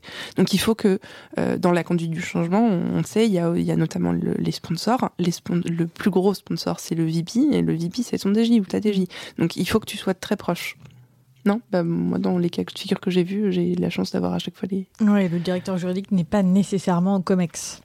Non, mais, c'est mieux, c'est ma deuxième marotte, alors ça, tombe bien que tu en parles. La troisième, c'est dans la confidentialité des avis, mais c'est encore autre chose. Euh, non, mais oui, évidemment, c'est pour moi, j'en parle même pas parce que c'est une évidence, évidemment, que le DJ doit être au niveau COMEX, parce que sinon, comment veux-tu porter la parole? Et la communication, elle se fait aussi à ce niveau-là. Via le DAF. Oui, alors ça c'est de la même façon que c'est ridicule d'avoir un rattachement DAF quand tu es euh, DJ, euh, c'est pas possible. il, faut un, il faut un rattachement au plus haut niveau pour faire entendre la voix. Et du coup, toi, ta communication auprès de la machine à café, c'est cool, mais en fait, c'est ça a quand même vachement moins d'impact au quotidien que ton DJ qui est au Comex et qui peut faire entendre sa voix et sa parole et qui raconte ce qu'on fait au quotidien et quels sont les enjeux et les difficultés à prendre en compte. Ouais, mais pour l'instant, on est encore dans un entre-deux. On va dire ça de manière positive. Mais ça, ça avance dans le bon sens. Et euh, encore une fois, comme aux États-Unis, c'est largement le cas depuis longtemps. Euh, c'est ce vers quoi on va tendre. C'est juste qu'on a un peu de retard, mais il faut, mm. faut, faut pousser, quoi, dans ce sens-là. Donc voilà, je sais plus quelle était la question initiale. Eh ben, c'était les mythes autour de, de l'idée reçue autour de, des légats. Euh, oui, donc du coup, bah non, tu peux pas. Donc oui, c'est ça. Donc il faut évidemment un rattachement direct auprès du directeur ou de la directrice juridique, et euh, et il faut il faut bien calibrer son annonce en amont. Au moment, de la, enfin, au moment de la rédaction, parce qu'en fait, sinon, c'est extrêmement déceptif. C'est ce que j'essaie de leur expliquer, c'est que si tu recherches un legal ops et que tu le brandes paralégal, les legal ops qui sont sur le marché et qui seraient compétents pour répondre au poste vont pas répondre, mm. parce que moi, je vois ça, je suis là, bah non, je suis pas du tout un paralégal, c'est mm. juste pas du tout mon rôle, donc euh, non. Et un paralégal va se dire, bah non, parce que moi, en fait, je suis pas legal ops. Ou alors va répondre, mais n'aura pas toutes les compétences requises pour être legal ops, et donc, du coup, tu vas te retrouver à avoir embauché quelqu'un, tu vas dire, bah attends, c'est nul, legal ops. Bah non, c'est pas du tout nul. Les Galops, en revanche, si tu l'as mal brandé, oui, du coup, c'est nul parce qu'il y a une inadéquation entre le poste et la personne qui va le remplir. Ou la personne est nulle ou la personne est nulle, mais en l'occurrence, je, je voudrais pas laisser entendre que parce que les personnes sont pas égales, elles sont nulles. Ce que je veux dire, c'est que c'est euh, pas une remise, enfin, la pas de remise en cause. Exactement, euh, ouais. Absolument. Bah, c'est ce que j'essaie de leur faire comprendre en amont pour éviter de leur faire perdre du temps, quoi. Donc, euh, donc ça, c'est ce que ouais, c'est ce sur quoi j'essaie d'agir. Et puis, moi, j'en connais plein des gens compétents qui veulent devenir les Galops là. En plus, il y en a mm. beaucoup qui sont rapprochés de moi dernièrement. Beaucoup sont dans ma commission. Donc, c'est aussi un vecteur par lequel je peux faire passer les, les, les annonces. C'est aussi un vivier euh, pour les, les, copains et les copines recruteurs euh, qui sont contents d'avoir ça parce que comme il n'y a pas de formation dédiée, mm. enfin, ou assez peu, de façon assez disparate, c'est difficile de trouver, euh, de trouver la bonne personne. Puis l'autre difficulté, c'est qu'en fait, le Legal Up, c'est le mouton à cinq pattes. Mais là, ils sont en train de rechercher le mouton à cinq pattes qui a 5 ans d'ancienneté. Hmm. Alors, en fait, des Legal Up qui ont 5 ans d'ancienneté, j'en connais. Mais ils sont chez Total, ils sont chez la Société Générale. Ils vont pas bouger euh, tout de suite en start-up euh, de 30 personnes, tu vois. c'est pas que c'est pas intéressant. Mais 5 ans d'ancienneté en tant que Legal Ups. Oui. Donc ça ne fonctionne pas. Donc mon, mon meilleur conseil, et ce que je dis aujourd'hui, c'est de donner la chance à des jeunes qui n'auront du coup pas forcément de diplôme spécifique puisqu'il n'en existe pas, mhm. mais c'est des gens qui vont être intéressés, motivés, ouverts d'esprit, qui sont intéressés à ça alors que c'était euh, il y a deux ans, c'était quelque chose dont on ne parlait pas, qui passait sous le radar et des gens qui vont euh, du coup avoir des idées novatrices et qui vont essayer. Donc c'est pas parce que la personne n'a pas 5 ans d'ancienneté qu'il faut pas la recevoir. Recevez-la, voyez le fit et au besoin d'ailleurs c'est ce que je fais aujourd'hui. Euh, il y a des personnes qui vont recruter des personnes plus juniors et puis nous on vient en renfort avec LM Consulting pour les appuyer, pour les aiguiller, pour poser des fondations. Euh, et là par exemple on, travaille, ça fait fait six mois qu'on travaille pour une grosse licorne où ils voulaient embaucher quelqu'un, ils ont pas trouvé, ils ont dit bah on va commencer avec vous parce qu'en fait on veut quelqu'un de senior pour poser des fondations parce que c'est vraiment hyper important et structurant. Effectivement, quand on est arrivé, ils étaient quatre et aujourd'hui ils sont neuf et puis demain ils sont beaucoup plus. Euh, et ben quand ils vont embaucher, parce qu'ils vont finir par internaliser la fonction et c'est très bien, c'est exactement ce qu'on leur dit. On aura posé les fondations euh, propres et euh, sereines et on pourra faire à la fois un tuilage et ou un guidage beaucoup plus léger pour être sûr que la personne elle est toujours dans la bonne direction. Mais il faut pas se fermer de porte, il faut, faut embaucher des personnes jeunes. Et même les accompagner pour choisir la personne adéquate euh, à l'avenir hein. ah, Oui, alors euh, ça encore une fois c'est plus du boulot de recruteur et euh, je, je, veux pas marcher sur les plates-bandes qui sont pas les miennes. Je suis par ailleurs suffisamment occupée. Non, non mais, pas, aller, enfin chasser la personne, mais peut-être donner un avis sur. Oui, sur absolument. La, sur la personne. Oui, absolument. C'est effectivement quelque chose auquel je réfléchis parce que même les, les, les copains et copines recruteurs me disent que c'est très difficile de mm. trouver sur le marché de les identifier, de les trouver et de savoir exactement quel est le rôle, l'émission, parce que c'est encore quelque chose d'assez nouveau et ils sont en train de calibrer. Et justement, depuis deux ans, deux ans et demi, depuis que tu as monté Calam Consulting, euh, c'est quoi l'expérience qui t'a le plus marqué ou la mission? Évidemment, pourquoi?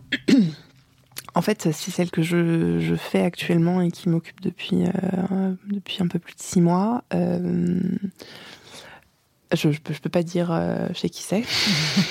évidemment, la confidentialité. Exactement. Euh, mais c'est euh, mais c'est une grosse direction juridique euh, où j'ai un super fit avec le directeur juridique en l'occurrence et qui a bien compris l'enjeu et la nécessité d'avoir ce poste-là et qui qui m'a donné carte blanche totale et c'est-à-dire que comme il est absolument débordé, vraiment j'ai rarement vu ça, il m'a dit écoute viens fais ce que tu veux mais fais des trucs bah, moi ça m'excite extraordinairement. Ça c'est c'est exactement ce que j'ai envie qu'on me dise. Donc euh, donc tu joues sur un sur un tableau euh, dont tu touches pas les bords et dont tu délimites les bords. Donc c'est extraordinaire. Donc tu arrives, tu prends tes marques, tu regardes un peu, et puis tu vois là où ça pêche. Euh, et puis tu discutes avec les gens et tu sens quels sont les pain points. Et puis tu hiérarchises. Et puis à partir de là, bah, genre, je suis partie comme une fusée. Et puis en fait, je suis sur plein plein de tableaux.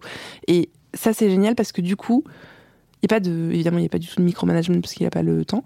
Euh, puis c'est pas son esprit non plus. Mais du coup, ça me permet d'être au plus proche des équipes, au plus proche des DG adjoints et de résoudre au quotidien des problèmes euh, très empiriques qui auparavant n'étaient adressés par personne. Donc soit par l'IT, mais en fait l'IT est légal. Bon, bah, encore une fois, c'est pas sur le même niveau, ça aide pas. C'est voilà. Euh, donc moi je fais le lien, je fais le rouage. Euh, vraiment clairement un rôle de, PMO ou d'AMO, tu vois, sur la gestion de projet, euh, sur la conduite du changement, sur la communication, sur la fluidité, quoi. Et du coup, le, les retours sont super bons. en toute honnêteté, parce que les gens en fait, disent exactement ce que j'aimerais qu'ils disent de moi. Donc, je suis ravie. C'est, tu nous aides vachement et tu résous vraiment les problèmes, quoi. Et vraiment, ça, c'est un truc qui me drive. Euh, c'est peut-être aussi parce que j'ai des enfants en bas âge et que, à chaque fois, d'ailleurs, c'est comme ça que je décris mon boulot. Si je dis, j'aide les gens à travailler, je leur trouve des solutions. Et moi, j'aime bien dire ça. Je dis, dis-moi ton problème, je vais te trouver une solution. Voilà. T'as peut-être pas eu le temps d'y réfléchir. Ou alors, peut-être que t'as une idée. Et auquel cas, bah, génial, on va avancer ensemble. Mais je suis là pour être euh, la personne qui enlève l'aiguille du pied. Et par exemple, souvent dans les réunions, il y a des trucs qu'on dit main euh, ou au code, parce que du coup, le légal, l'OPS, moi en l'occurrence, j'occupe cette position-là en détachement. Je suis au codir légal. Mm. Et ça, c'est aussi extrêmement important. Et ça, c'est encore une raison pour laquelle il faut un rattachement euh, au plus haut possible avec le plus haut niveau. J'entends hyper souvent, non, mais j'ai pas le temps de m'en occuper, ça, je peux pas. Et à chaque fois, je dis, je, je vais le faire, je prends. Voilà. Et, et ça, pour moi, c'est ça euh, l'état d'esprit du legal ops. Tu prends, c'est pas, tu, c'est pas, en fait, parce que du coup, il y a plus de, c'est pas mon rôle. C'est ton rôle en fait. Si quelqu'un n'a pas le temps de le faire, c'est ton rôle. Si c'est pas du fond du dossier, tu prends. Et il y a plein de trucs comme ça qui vraiment mine de rien euh, euh, peuvent aider beaucoup et fluidifier les choses. Là, par exemple, quelqu'un a dit j'ai pas le temps de, faut chercher un avocat spécialisé dans ce domaine avec tel tel critère. Je, vais regarder, mais j'ai pas trop le temps. Je, je vais le faire. Je prends. T'inquiète, je m'en occupe. Et ben là, les gens ils disent ah, c'est quand même c'est vachement aidant et c'est un micro exemple évidemment c'est pas c'est pas ça mais de la gestion de projet c'est pareil jusqu'à présent si personne ne drive la gestion de projet et si ta boîte n'est pas équipée de personnes qui sont en charge de l'AMO, dont une personne qui serait rattachée spécifiquement au stream légal, bah tu, mm. ça avance pas quoi. Mm. En tout cas, t'as pas de visibilité, et puis t'as pas de roadmap, et puis du coup, tu peux pas l'inscrire sur la roadmap de l'IT. Je parle beaucoup avec anglicisme, je sais pas si vous avez remarqué. Non, en plus j'allais dire, c'est être problem solver, donc je vais arrêter de me... non, non, mais euh, et, c'est intéressant ce que tu dis parce que tu as vraiment cette, enfin, d'avoir cette, euh, cette perception euh, des juristes au sein de la direction juridique, parce que finalement, euh, on peut souvent avoir cette vision du consultant comme étant quelqu'un qui va nous dire que tout ce qu'on fait, euh, bah, c'est pas bien, euh, et que, enfin, peut-être une, mauvaise perception de la personne qu'on a en face, a peut-être un, un, frein vis-à-vis de cette personne, une absence de volonté de vouloir travailler avec elle. Ah oui, alors moi, j'ai posé les, alors je suis, je suis formée, d'ailleurs, je fais des formations là bientôt sur mhm. la communication non violente, et depuis que mhm. j'ai découvert ce truc, ça a changé ma vie. Et alors vraiment au début, j'ai cru que c'était un truc de hippie, tu euh, c'est essentiel. Et, et vraiment, c'est life-changing, et dans ta vie perso, et dans ta vie pro. Et je l'ai vraiment acté dès le début en arrivant en disant moi je, suis dans un esprit hyper transparent d'ailleurs c'était aussi ma façon de négocier en tant que juriste hein. moi je suis là pour trouver le meilleur deal je suis pas là pour faire la rétention d'infos ou pour euh, faire des mm. entourloupes derrière c'est pas du tout ma façon de fonctionner et du coup je joue carte sur table et j'avais lu une phrase qui m'avait vraiment marqué, c'était que le, les, les colères euh, des, des, personnes sont des besoins non satisfaits. Mm. Et c'est pour moi, c'était la révolution. Tu te dis, bah oui, en fait, c'est juste que quelqu'un l'a pas écouté, cette personne. Mm. Donc quand tu reprends euh, des chantiers, par exemple, là j'en ai repris un qui est super dur, qui dure depuis des années. Euh, ils sont pas contents, euh, le, le, logiciel ça leur convient pas, c'était développé en interne, alors qu'en fait en vrai il est quand même vraiment bien fichu. C'était mm. Et puis moi je sais que derrière c'est beaucoup de boulot. Euh, et bien derrière tu vas et, et tu refais l'interface tu dis ok on va reprendre les trucs, ok d'accord t'es pas content, qu'est-ce qui va pas? On liste et on trouve des correctifs et on met en place des, des solutions. Et t'es là vraiment la personne qui va faire le lien pour qu'en face on se dise bon ok elle est elle a envie d'aider elle est là et, et en fait, je pense que juste si tu as envie d'aider, ça se voit à un mm-hmm. moment donné, si tu traînes pas les pieds. Mm. Et, pour moi, ça, c'est l'état d'esprit du Legal Ops aussi, c'est trouver des solutions, quoi. Et donc, tu as envie d'aider, donc tu, tu parles avec apaisement et tu t'écoutes la personne. C'est essentiel, la communication non violente. Moi, je dis souvent, vous pouvez tout me dire. Le seul, euh, la seule limite que je mets, c'est euh, faites attention à votre ton, faites attention aux termes que vous employez. Sinon, tout est entendable. Absolument. Bah, D'ailleurs, c'était aussi une des raisons, pour être franche, euh, pour laquelle j'ai monté ma boîte. C'est que je, moi, je ne travaille pas sous les cris. Ça, c'est ma, c'est ma règle. Tu sais, il y a des choses qu'on apprend au fil de l'eau. Oui. Euh, et par exemple, en entretien, même quand je cherchais des jobs, on me disait, euh, euh on me disait, est-ce que vous travaillez bien sous pression? Et je disais, oui, mais j'aime pas. Je, pourquoi est-ce qu'on ferait ça? Je veux dire, c'est mon autre règle, c'est les urgences, c'est à l'hôpital. Et si c'est urgent, c'est que ça a trop traîné sur le bureau de quelqu'un. Sinon, ça n'est jamais urgent. C'est juste que ça a traîné. Donc, en vrai, en plus, les gens qui ont bossé avec moi savent à quel point je, peux délivrer et je raterai jamais une deadline. Donc, c'est pas le sujet. C'est juste, moi, je ne travaille pas comme ça. Moi, je ne crie pas sur les gens je, ne je refuse qu'on me crie dessus. Et premier qui me crie dessus, je faire mon ordinateur et je m'en vais. Je, mm. C'est pas possible. C'est pas les conditions de travail dans lesquelles j'ai envie de bosser. ils trouveront sans doute quelqu'un, mais en l'occurrence, ce sera pas moi. Que ce soit un employeur ou un client. Que ce soit un employeur ou un client, absolument. alors là, vraiment, c'est aussi, c'est, j'ai pas de problème avec ça. C'est la raison pour laquelle je, je me suis mis à mon compte. C'est aussi que je voulais travailler selon mes conditions. Et une de mes conditions, c'est on ne crie pas. Et ça, c'est un vaste sujet aussi, même avec les personnes qui travaillent avec toi, euh, de savoir euh, qu'est-ce qu'on met en avant prioritairement? Est-ce que c'est le client ou est-ce que c'est plutôt euh, le salarié? Si dans l'exemple où le client peut-être s'adresse pas de la enfin pas d'une très bonne manière avec avec un de tes salariés, tu défends ton salarié. Ah oui, oui, oui, bien sûr. C'est pas toujours le cas. Ouais, je sais bien. Et, d'ailleurs, euh, en entretien, souvent, je posais une question quand si vous avez des questions. Trop longtemps, j'ai dit non, j'en ai pas, mais en fait, maintenant, j'en ai plein. Euh, et je demande souvent quels sont les défauts de la personne mhm. euh, ou comment tu te décrirais. Mhm. Et par exemple, la caractériel, c'est mon red flag. C'est non, c'est pas possible. Vraiment, moi, je peux, je, peux, je peux donner énormément au travail, mais alors par contre, dans des bonnes conditions. Sinon ou quand tu vois dans les annonces euh, euh, travail sous pression et euh, sens de l'humour.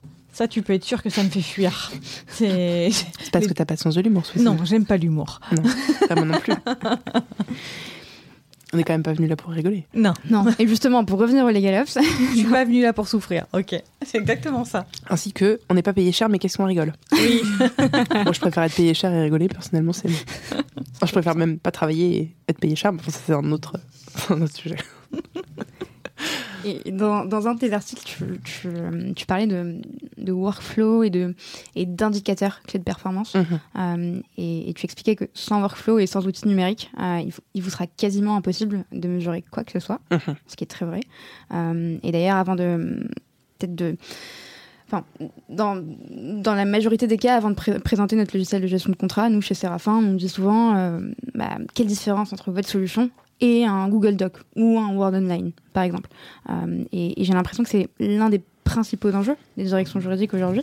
Euh, tu, me contrediras. Euh, pas, je te contredirai pas. oui, donc c'est le principal enjeu aujourd'hui d'une direction juridique, c'est de démontrer sa valeur ajoutée, on en a parlé, et de faire comprendre sa plus-value. Et, rien de mieux pour ça que de présenter des chiffres. et la direction juridique est souvent très mal lotie à, ce niveau-là, en termes de statistiques sur son activité. Sois-y qu'en parlait aussi sur le reporting. Elle disait, bah, j'ai pas encore trouvé de solution euh, pour faire remonter ces chiffres-là automatiquement, sans perdre deux heures euh, dans ma semaine. Et pourtant, ce qui est dommage, c'est que la DG, elle regorge de données euh, stratégiques pour la boîte, qui sont bah, statiques et dispersées un peu partout, et qui permettent pourtant finalement d'avoir un aperçu super fiable sur, sur la santé, l'état de santé de l'entreprise et sur euh, bah, le fil d'activité euh, d'une entreprise. comment, euh, toi de ton côté, tu procèdes avec Calem Consulting pour permettre à tes clients d'exploiter, de collecter ces données-là et de les transformer en indicateurs clés de performance? Alors en fait, ça c'est vraiment issu de mon expérience professionnelle en tant que juriste. quand j'étais dans une, des entreprises dans lesquelles je suis passée, euh, on avait perdu un gros contentieux, hyper cher. Vraiment, un truc tentaculaire qui allait donc remonter de fait au COMEX. Euh, le DJ est arrivé sur le plateau, il a fait tout le monde s'arrête, vous me sortez tous les. Je suis convoquée en COMEX tout de suite.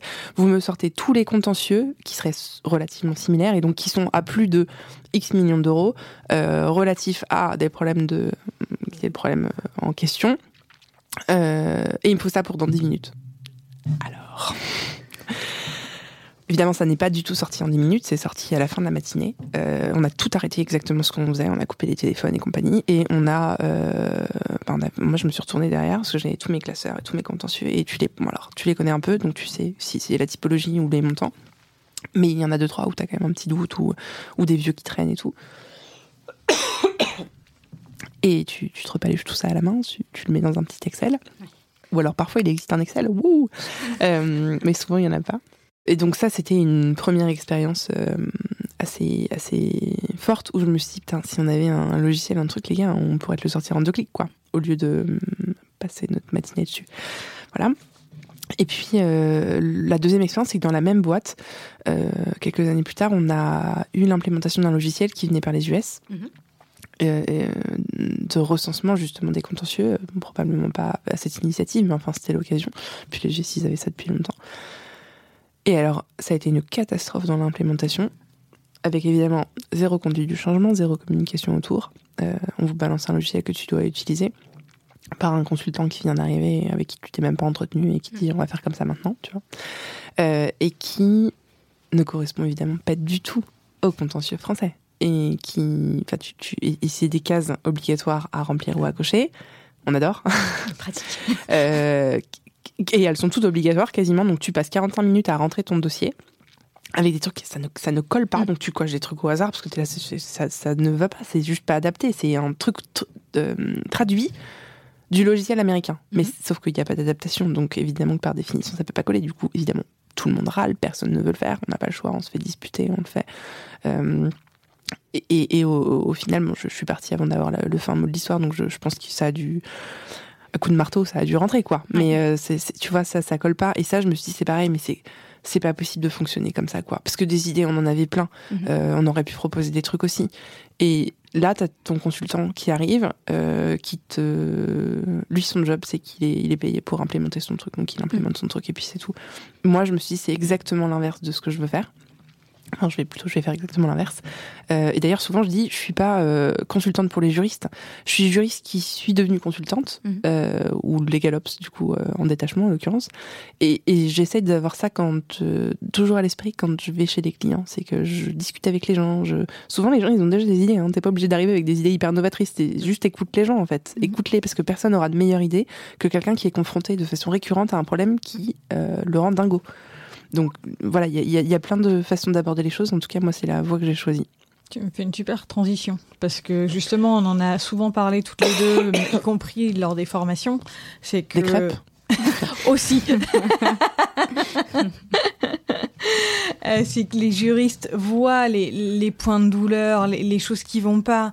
Ils ont des idées, comme tu le disais à l'instant, mais euh, le, sujet est plus dans la formalisation de, et dans, le, dans la solution à apporter. Et comment toi, quel conseil tu donnerais aux juristes euh, qui sont sur le, point de présenter leurs propositions à l'équipe et éventuellement au top management après si elle a passé le premier niveau de, validation Qu'est-ce qu'est-ce que tu leur dirais? Je leur dirais de ne pas avoir bossé tout seul dans leur coin, de s'être rapproché de leurs collègues pour faire un tour d'horizon de ce qui va pas, ce qui fonctionne pas. Un tour d'horizon des solutions, parce qu'ils ont peut-être plein d'idées, mais leurs collègues aussi. Donc ça vaut le coup de les écouter, de les recenser, de voir celles qui remontent le plus souvent aussi. Je leur dirais de le formaliser dans un beau doc. Parce que le fond, oui, la forme aussi, c'est hyper important. Euh, de pas tout donner, mais de donner envie d'en savoir plus. Alors, je suppose que ça dépend de, ton directeur ou de ta directrice juridique, mais en expérience, ils ont très peu de temps. Donc, faut donner envie d'en savoir plus et qu'ils te posent des questions. Parce que si tu arrives avec un doc de 50 pages, ils vont pas te le lire de toute façon. 15 minutes. Ah ouais, 15 minutes, c'est quand t'as de la chance. Hein. Moi, j'ai vraiment, souvent, j'ai j'ai 5 minutes, c'est quand t'as 5 minutes, t'es content. Quand t'as 10 minutes, t'es vraiment très content. Donc faut aller droit au but. Faut délivrer ton info rapidement. Et donc du coup, oui, faut, faut t'entraîner à faire un, ce qu'ils appellent le pitch elevator euh, aux US. C'est t'as très peu de temps, t'as le temps de tes quatre étages pour euh, donner envie. Bah voilà, donc donne envie, explique pourquoi ça fonctionne pas, explique les causes auxquelles tu peux remédier et euh, et propose de le faire, propose de prendre. En fait, mmh. puisque si tu veux devenir Megalops, il euh, bah, faut adopter l'état d'esprit. Et l'état d'esprit, c'est j'apporte des solutions. Donc dis pas juste, attends, il y a ça qui marche pas dans le département, puis ça c'est nul, et puis ça c'est nul. Ok, mm. ouais. Ça c'est la phase 1. Euh, la phase 2, c'est voilà comment on va le corriger. Et je te propose de le faire, en fait. Et du coup, il y a quand même assez peu de chances que ton DG ou ta DJ en face, qui aura souscrit au, constat, a priori, mais là, faut faire attention parce que les difficultés, tu fais remonter les difficultés de ton équipe et, de, de, de, toi. Mais essaie aussi de faire remonter les difficultés de ton DJ ou de ta DJ, mm. qui eux-mêmes ont des problématiques qui sont pas forcément euh, concordantes avec celles de l'équipe. Donc faut, faut lui parler. Donc faut lui parler de lui ou d'elle. Donc faut lui parler de ses problématiques.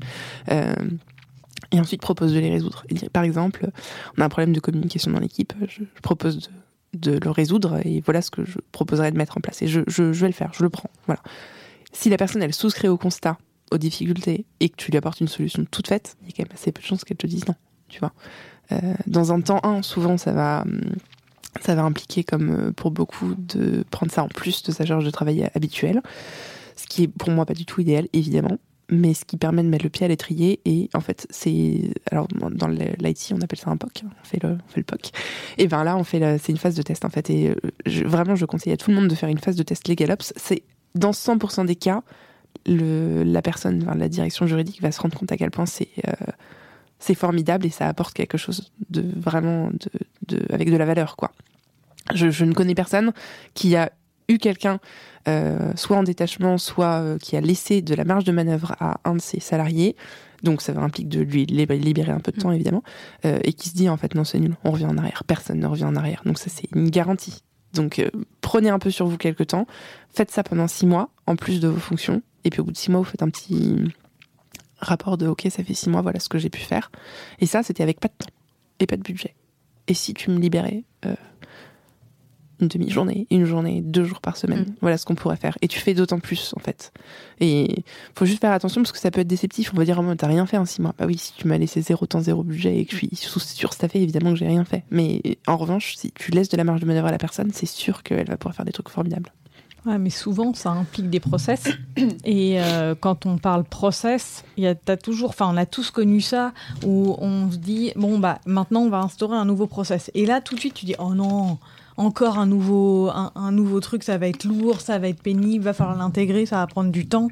Alors qu'au final, un bon process, c'est quelque chose qui peut être extrêmement bien ficelé euh, quand, euh, et surtout quand il est connu te faire gagner par exemple du temps et donc régler un certain nombre de problèmes. Pour toi, qu'est-ce qu'on peut faire au niveau organisationnel pour, pour, pardon, pour repenser euh, le, les process de validation, les process de workflow, euh, qui sont parfois un peu dépassés, euh, sans que ça coûte des millions, voire si c'est gratuit, c'est encore mieux, et qui nécessite uniquement, comme tu le dis, parfois du jus de cerveau alors, le jus de cerveau, c'est pas gratuit. c'est de l'ETP. C'est exactement, c'est de l'ETP. Donc, faut juste, faut l'avoir en tête, c'est que ça coûte euh, moins cher que d'acheter quelque chose, mais je voudrais pas qu'on laisse croire que, que c'est gratuit. Enfin, je sais que vous, vous le savez, mais je le précise, je le précise toujours. Euh, ce qu'on peut faire de façon hyper simple, et je suis d'accord avec toi, si tu dis on va implémenter un nouveau process, je, vraiment clairement tout le monde les yeux au ciel en mode ah oui, ok, super. Non, mais il fonctionnait bien celui qu'on a.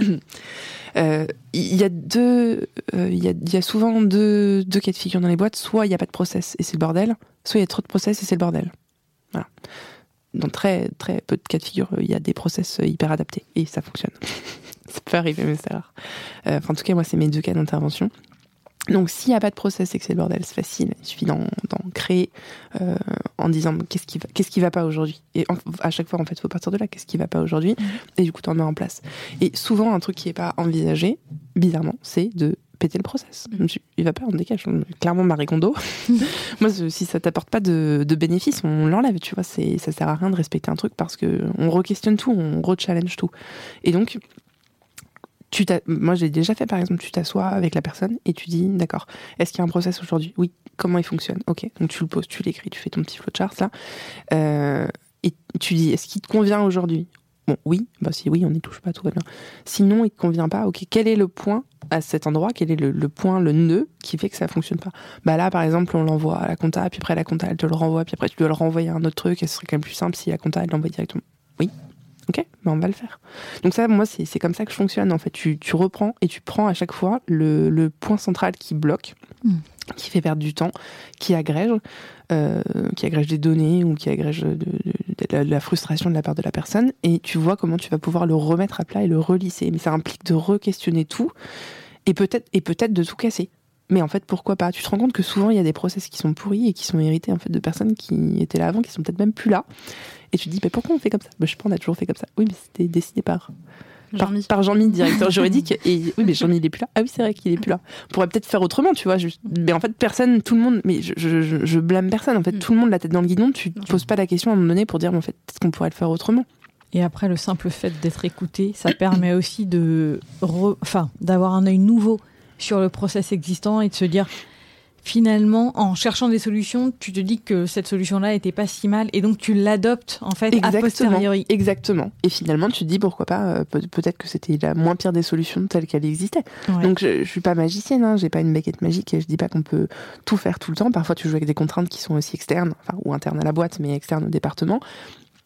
Oui, mais par exemple là, dans une chez un de mes clients, on s'est rendu compte que le, la saisie alors pas la saisie de la DG, mais la saisie des, de, par les clients, les customers qui faisaient des, c'est pardon, c'est très anglophone, alors du coup tous les mots viennent, la saisie des claims. Euh, réclamations. Les réclamations, merci, les réclamations clients euh, se faisaient par mail. Et euh, bon, bah, attends, mais le, le, client pas content et pas du tout en communication non violente. Il dit Putain, c'est vraiment nul. Oh, c'est vraiment des ploucs. Euh, pas content, pas content. Ok. Donc, ton service juridique, il doit dire Ok, merci, on a, on a bien reçu votre complainte. On voudrait, quel, quel, est vraiment le problème Et aussi, merci de nous envoyer le contrat plus les éléments probatoires. Tu fais une petite liste. J'en lis pas content, pas content. Et il te renvoie le contrat vite fait, mais il scanne, il prend en photo n'importe comment. Euh, il a oublié deux pièces sur trois, il manque trois pages. Euh, donc tu re-renvoies, enfin ton juriste, il re-renvoie un mail. Hum, merci beaucoup, désolé, pourriez-vous nous transmettre les... Et en fait, tu fais 15 allers-retours comme ça, et j'étais là, ok, très bien. Donc c'est hyper frustrant. C'est, ça prend beaucoup de temps. C'est pas du tout du travail à faire de valeur ajoutée. Et donc du coup, là, on est en train de développer un portail de, d'automatisation des claims où le client va pouvoir le faire en self-service comme en fait tu fais ta réclamation sur Amazon quand tu t'es pas content. Tu, tu, tu mets ta pièce jointe tu fais ton, ton petit truc et ton dossier il est traité que quand c'est complet. Donc déjà tu as une petite incentive quand t'es client à remplir euh, de façon convenable ton truc tu vois. Oui mais c'est déshumanisant. Bah c'est déshumanisant euh, pas beaucoup plus que d'avoir un juriste qui répond du copier-coller à chaque fois genre merci de me transmettre la pièce tu vois au moins là. Euh, et t'appelles pas ton juriste pour dire ok il en est où le traitement de mon dossier, tu te connectes à ta plateforme et tu regardes et voilà. Et en fait quand ça fonctionne bien, c'est top. Et donc ton juriste là, tu lui as libéré du temps, tu lui as libéré du temps mental. Et il est plus traité, justement, lui, il est plus traité comme un robot en mode il faut juste que je collecte les pièces. Enfin, franchement, personne n'a fait six droit pour collecter des pièces. Désolé, Léa, mais c'est pas possible. Ça n'intéresse personne, tu vois. Après, on va dire il y a un fort turnover quand même dans l'équipe. Bah oui, c'est sans déconner, les gars. De même pour les NDA. Et de même pour les NDA, mais franchement, c'est insupportable. J'adore ce TikTok. Euh, c'est une vidéo TikTok que tu as faite sur les NDA en disant. Euh, non, où tu montes ton écran avec euh, une interface hyper ancienne, non, de Word? Oui. très, très, très drôle. Donc, je vous invite à aller voir les TikTok de, de Je sais pas si elle continue à en faire ou pas. Mais... Non, j'ai plus le temps de, malheureusement de faire des blagues. Et euh, pour sortir un peu de la on, en a beaucoup parlé. Euh, moi, je voudrais évoquer un autre sujet avec toi. Euh, en mars dernier, 8 mars dernier, tu as témoigné dans un article particulièrement important qui a été rédigé par Leslie Bressac d'Actuelle Direction Juridique. Brassac d'ailleurs, pardon. Je vais peut-être lire juste un petit extrait de présentation. Donc c'est humiliation en public, propos obscènes, agression sexuelle, plusieurs directions juridiques, euh, directrice juridique pardon, racontent les comportements sexistes qu'elles ont subis au cours de leur carrière alors qu'elles exerçaient en cabinet d'avocat au sein d'une étude de notaire ou en entreprise. Et en lisant l'article, je ne m'attendais pas du tout à tomber sur ton, témoignage. Euh, et je me souviens de t'avoir envoyé un petit message en disant... Euh, bah, bravo, enfin bravo pour ce témoignage. et, j'ai justement trouvé ta participation à cet article bah, hyper courageuse pour plusieurs raisons, parce que bah, d'un point de vue humain, euh, il faut ressasser euh, certaines choses, certains mauvais souvenirs qui ne sont pas toujours agréables euh, à avoir en tête, et aussi courageux d'un point de vue business, parce que bah, quand tu travailles principalement avec des directions juridiques, si, bah, tu te mouilles en fait. D'une certaine manière et tu te lances dans un témoignage en, associant ton nom, donc Émilie Autocar Calam, à ta marque avec ce sujet. On peut se dire on peut peut-être se poser des questions en se disant est-ce que, est que je dois le faire? Est-ce que ce serait pas euh, une manière de me mettre en danger euh, vis-à-vis de mes potentiels clients ou mes clients actuels? Est-ce que tu peux nous dire comment euh, a été accueilli l'article après, après cette publication? Par mes clients ou par... De manière générale. J'ai eu que des retours positifs. J'ai eu beaucoup de messages de soutien de femmes en message privé, beaucoup, beaucoup de commentaires positifs sous l'article. Euh, donc ça s'est bien passé. Après, je vais pas te mentir, je vais pas te dire que ça a été facile, je vais pas te dire que j'ai pas hésité. Je vais pas te dire que j'ai bien dormi euh, les nuits précédant le témoignage et précédant la sortie euh, de l'article. ça a été un questionnement, mais en fait, eu égard à, à mon engagement, c'était quelque chose que je voulais enfin, pas que je voulais faire, mais on, me l'a proposé et je me suis dit que oui, il fallait prendre la parole sur ces sujets-là. Il faut malheureusement continuer de le marteler.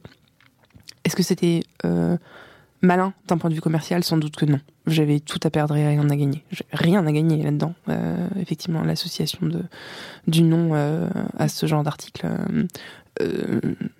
j'avais rien à y, à y gagner, à part la sororité, mm. à part porter la parole, à part justement avoir cette possibilité de me dire, eh ben tant pis, moi je prends le risque pour toutes celles qui peuvent pas, mm. pour toutes celles qui sont salariées et qui sont sur une situation de dépendance qui est bien plus forte que la mienne. Moi, euh, tant pis, je, le prends et je le porte. Et euh, bon, après, j'ai trois filles dans les quatre enfants. Euh, clairement, c'est aussi un sujet qui me touche personnellement et qui, qui fait que je, je, refuse que mes filles soient élevées dans ce monde-là et que je n'ai pas porté la parole quand j'ai pu le faire ou que je ne me sois pas redressée pour, euh, pour combattre ça. Donc, euh, donc oui, c'était pas facile, c'était désagréable. c'était, euh, c'était quelque chose que je devais faire aussi. Et à côté de ça, c'était aussi un moment donné où je me suis dit, tant pis, parce que les gens qui voudront pas bosser avec moi à cause de ça, en fait, en réalité, c'est des gens avec lesquels j'aurais pas du tout envie de bosser, donc c'est indifférent. Et puis, on te force jusqu'à présent à, jouer avec des règles qui sont qui sont pourries, qui sont l'omerta, qui sont la honte, qui sont euh, tu dois pas en parler. Et en fait, bah, t'es pas obligé de jouer selon les règles, quoi. Tu, tu peux retourner la table aussi. Mm. Et tu peux dire, moi, je joue plus. Et mes règles, maintenant, elles sont différentes. Et ça, c'était l'occasion de le faire. Et j'étais bah, du coup, pas du tout la, la seule à témoigner là-dessus. Euh, et tristement, des témoignages euh, qui ont été probablement gardés mm. dans le fin fond de la tête, il y en a un paquet. Mais du coup, je voudrais dire, je voudrais dire à toutes celles qui ont subi ça que on, on, est là en soutien, qu'elles sont pas toutes seules, euh, que si elles peuvent pas parler, c'est ok, mais qu'il y aura toujours des d'autres femmes qui auront le pas le courage, mais euh, l'opportunité et le recul pour pouvoir se dire tant pis, moi je prends ce risque-là et je le, je le, fais. Et aussi pour euh, laisser entendre aux personnes qui sont responsables de ce genre de comportement que ça n'est pas ok et qu'on peut parler, qu'on se soulève. Et moi, plus jamais je tolérerai ce que j'ai toléré jusqu'à présent, et surtout plus jamais je le laisserai non plus tolérer. Euh, si ça s'adresse à quelqu'un d'autre, c'est peut-être encore plus facile de prendre la défense euh, de, ces personnes dans ce cas de figure-là. Et voilà, c'est en fait, finalement, c'est mon petit côté avocate. Et, ça n'est pas que de l'humour. non, c'est zéro de l'humour. En fait. Non, c'est pas de l'humour. J'ai beaucoup d'humour, mais euh, il y a des sujets qui s'y prêtent pas. Et ça, c'est à chaque fois qu'on va vous dire euh, euh, c'est une blague, ça va, t'as pas d'humour. C'est 100% des cas où on vous dit cette phrase, c'est parce que c'était pas de l'humour, c'est que c'était c'était un propos inapproprié. Toujours, il faut rien laisser passer. Et idéalement, faut rien laisser passer dès la première fois.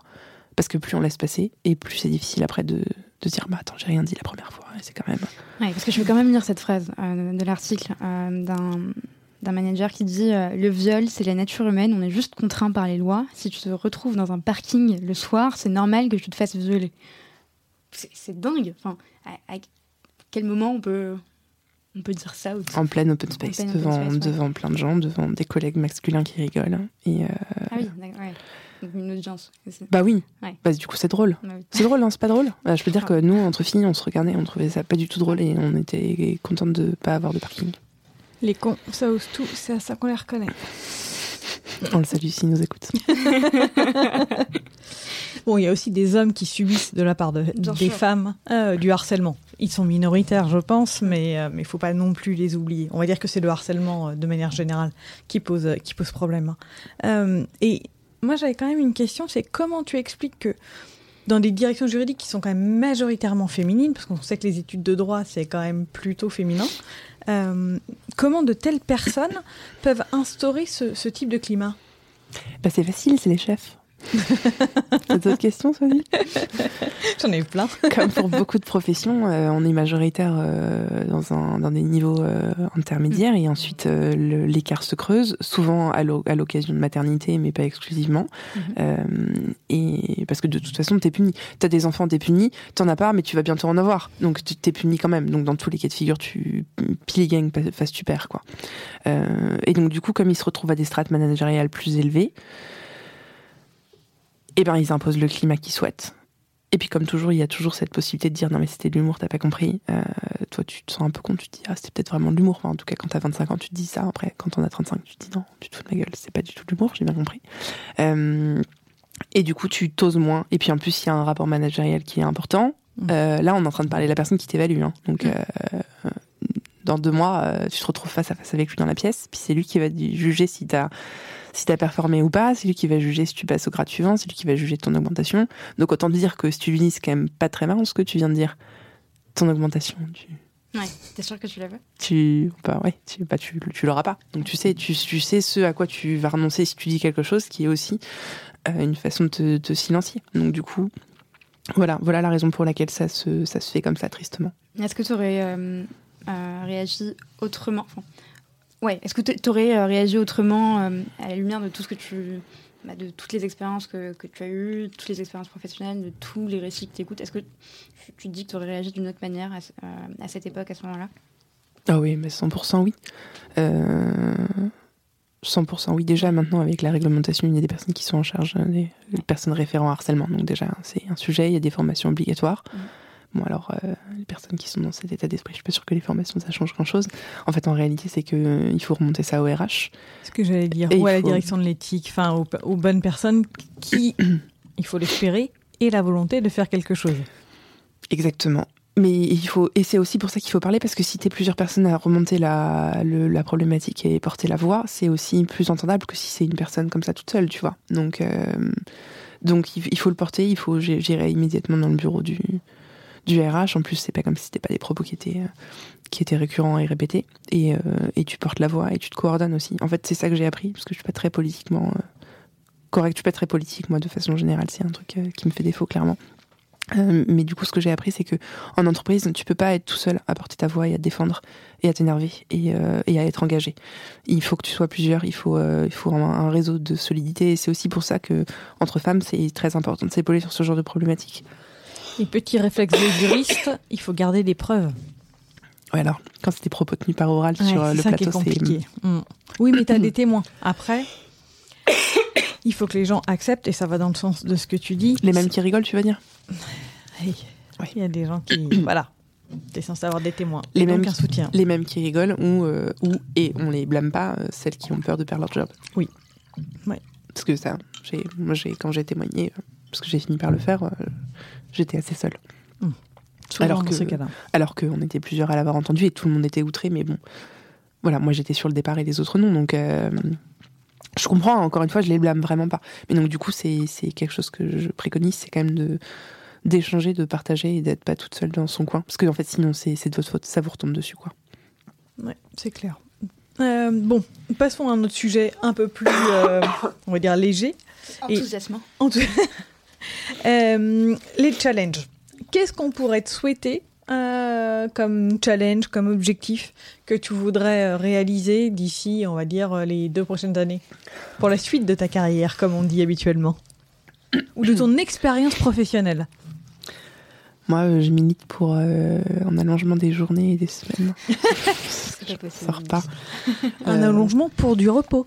Oui, oui, bien sûr, évidemment. Euh, je ne vais pas pouvoir répondre à cette question parce que je travaille sur plusieurs choses, mais qui sont, euh, qui sont top secrètes. Telle une blogueuse mode, je, vous en dirai plus sur les prochaines collaborations bientôt. Trop hâte de pouvoir vous en parler. Euh, voilà, mais pour l'instant, comme je, je, suis prise par le temps, ça n'avance pas autant que je voudrais, ni aussi rapidement que ce que je voudrais. Donc, euh, bah, je, je voudrais là, la KLM Consulting est en train de grandir. Euh, je pense que d'ici deux ans, je serai très contente si ça a encore plus grandi. Euh, si je suis à la tête d'une petite équipe euh, aussi sympa que je suis en train de me créer. Et, toujours plus de. Non, pas toujours plus de boulot. Non, on a dit qu'on voulait travailler moins, non? Non, on a dit qu'on voulait trouver un équilibre entre la vie pro et la vie perso. Ouais, ouais, je suis pas hyper forte sur l'équilibre. je suis pas hyper forte sur ça. Donc, euh, non, bah, en tout cas, des projets toujours euh, aussi enthousiasmants avec des gens qui me font confiance. Euh, je suis ravie de ça. et qui ont envie de bosser avec moi.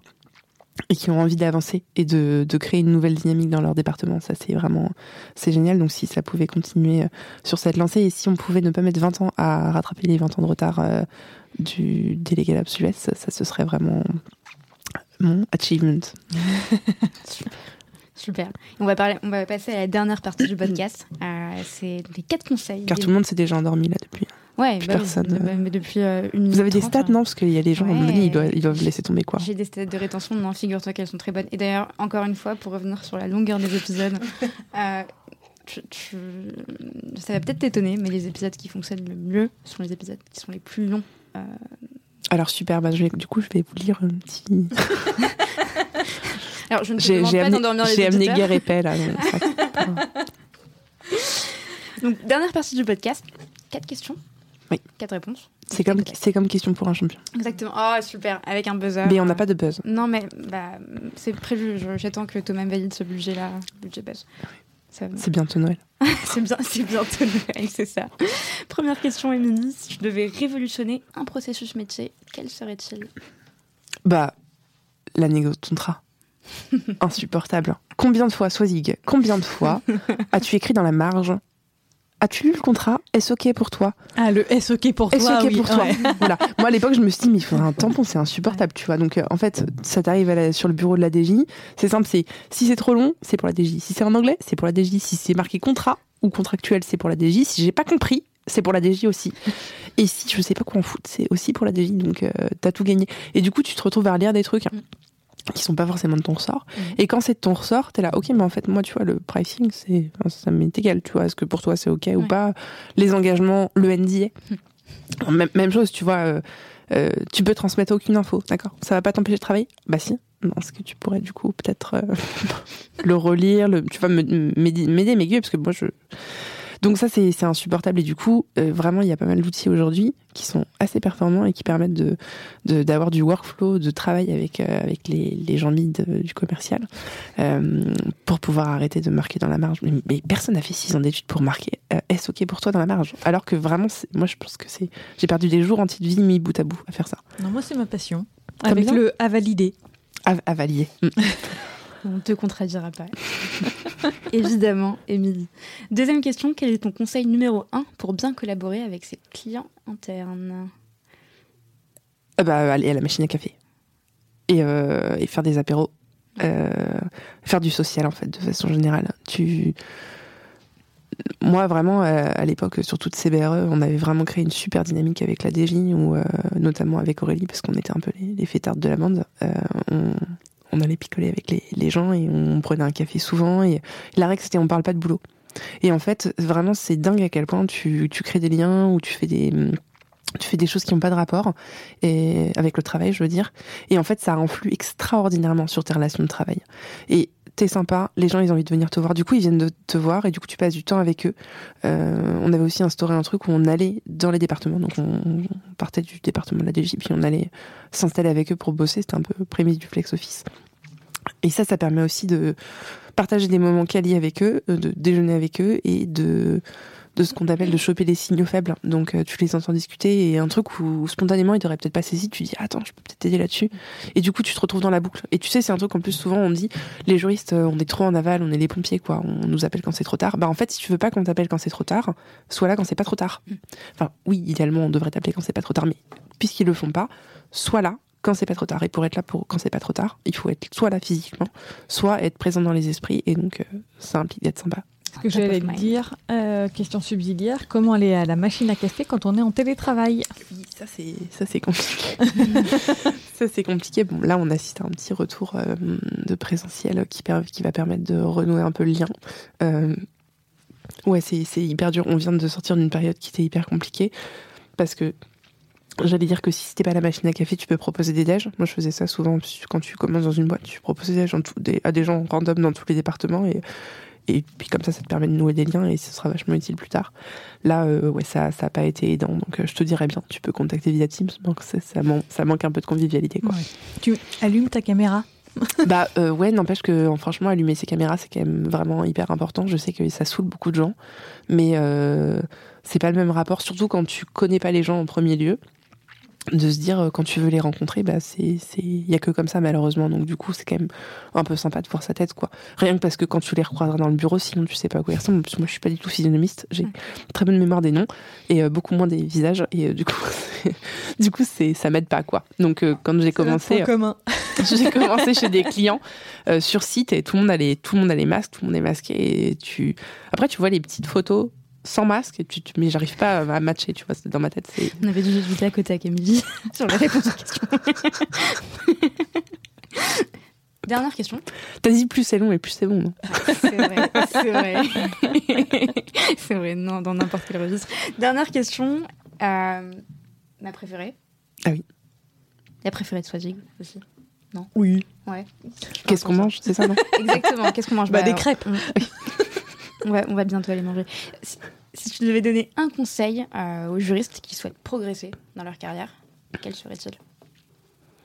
Bah, Je veux pas dire que ta question est mal foutue, mais ça veut dire quoi progresser? Bah justement, à toi de le euh... Je viens quand même de dire que ma question est mal foutue. C'est vrai, c'est vrai. Mais du tac au tac. C'est une prétérition. Communication non violente peu. c'est vrai que là, c'était zéro non violent. Heureusement que c'est moi. Euh, progresser dans leur carrière.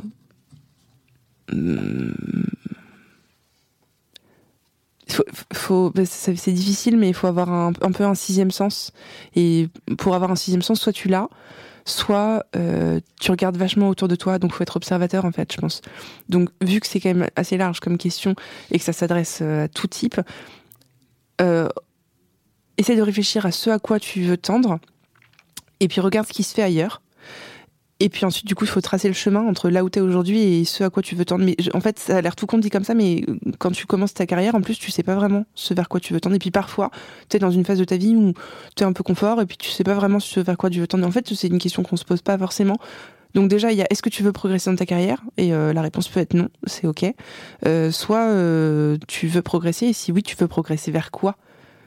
Et en fait, du coup, tu vois, c'est pas qu'elle était mal foutue ta question, c'est qu'en fait, elle était vraiment hyper pertinente. C'est d'accord, progresser, mais progresser vers quoi? Déjà Est-ce que tu veux? Et si oui, vers quoi? Et ensuite, ben, regarde un peu autour de toi. Donc, sois curieux. Sois curieux, ouais. Euh, intéresse-toi et puis rencontre plein de gens. Moi, je trouve que c'est ça qui aide vachement, c'est que en fait, rencontre des gens, demande-leur ce qu'ils font dans leur job, euh, échange avec eux, et puis ça va te donner une idée assez précise de si ça te plaît ou si ça te plaît pas, quoi. Et on est, nous, on est très contente de rencontrer des gens aussi cool que, que toi et que tous nos invités. C'est sympa ce job. toujours. Ouais, c'est hyper sympa. Ouais, c'est hyper enrichissant, mais c'est hyper sympa de le partager. Il n'y a pas de métier Playmobil euh, podcaster en revanche. Non, non, non. Tu vois Non. je, pense que Playmobil est assez rétrograde en fait. Hein, en réalité, ils ne sont pas très adaptés à la société. Euh. Je, pense qu'ils seraient ravis qu'on leur fasse euh, des propositions. Bah, je, je, vais m'y atteler dès que j'arrive 4 minutes. Super. que tu n'as pas. que tu n'as pas. Un grand merci. Merci à vous pour l'invitation. Un grand merci, Émilie. Et. Et ouais, et puis euh, bon courage pour, euh, pour la suite. Euh, on voit que ton équipe commence à, grossir, donc c'est super chouette de voir, de voir que tu recrutes. Bonne charge de travail. Ouais. et, puis, on souhaite ouais, d'être entouré de, de, superbes personnes et de continuer à grossir avec, avec Calem Consulting. Et puis à très bientôt, du coup. À bientôt, sans doute. Merci beaucoup. Merci. Merci.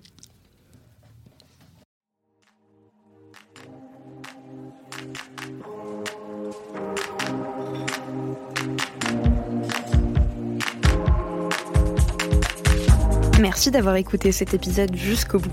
N'hésitez surtout pas à le partager autour de vous, ou encore comme moi, à inciter vos collègues à s'abonner au podcast. Si l'épisode vous a plu, laissez-nous 5 étoiles ou un commentaire, ça nous fait toujours extrêmement plaisir de lire vos retours. Enfin, si vous souhaitez découvrir comment Séraphin Légal révolutionne le secteur du contract management grâce aux nouvelles technologies, rendez-vous sur séraphin.légal, section Demandez une démo. Merci encore et à très vite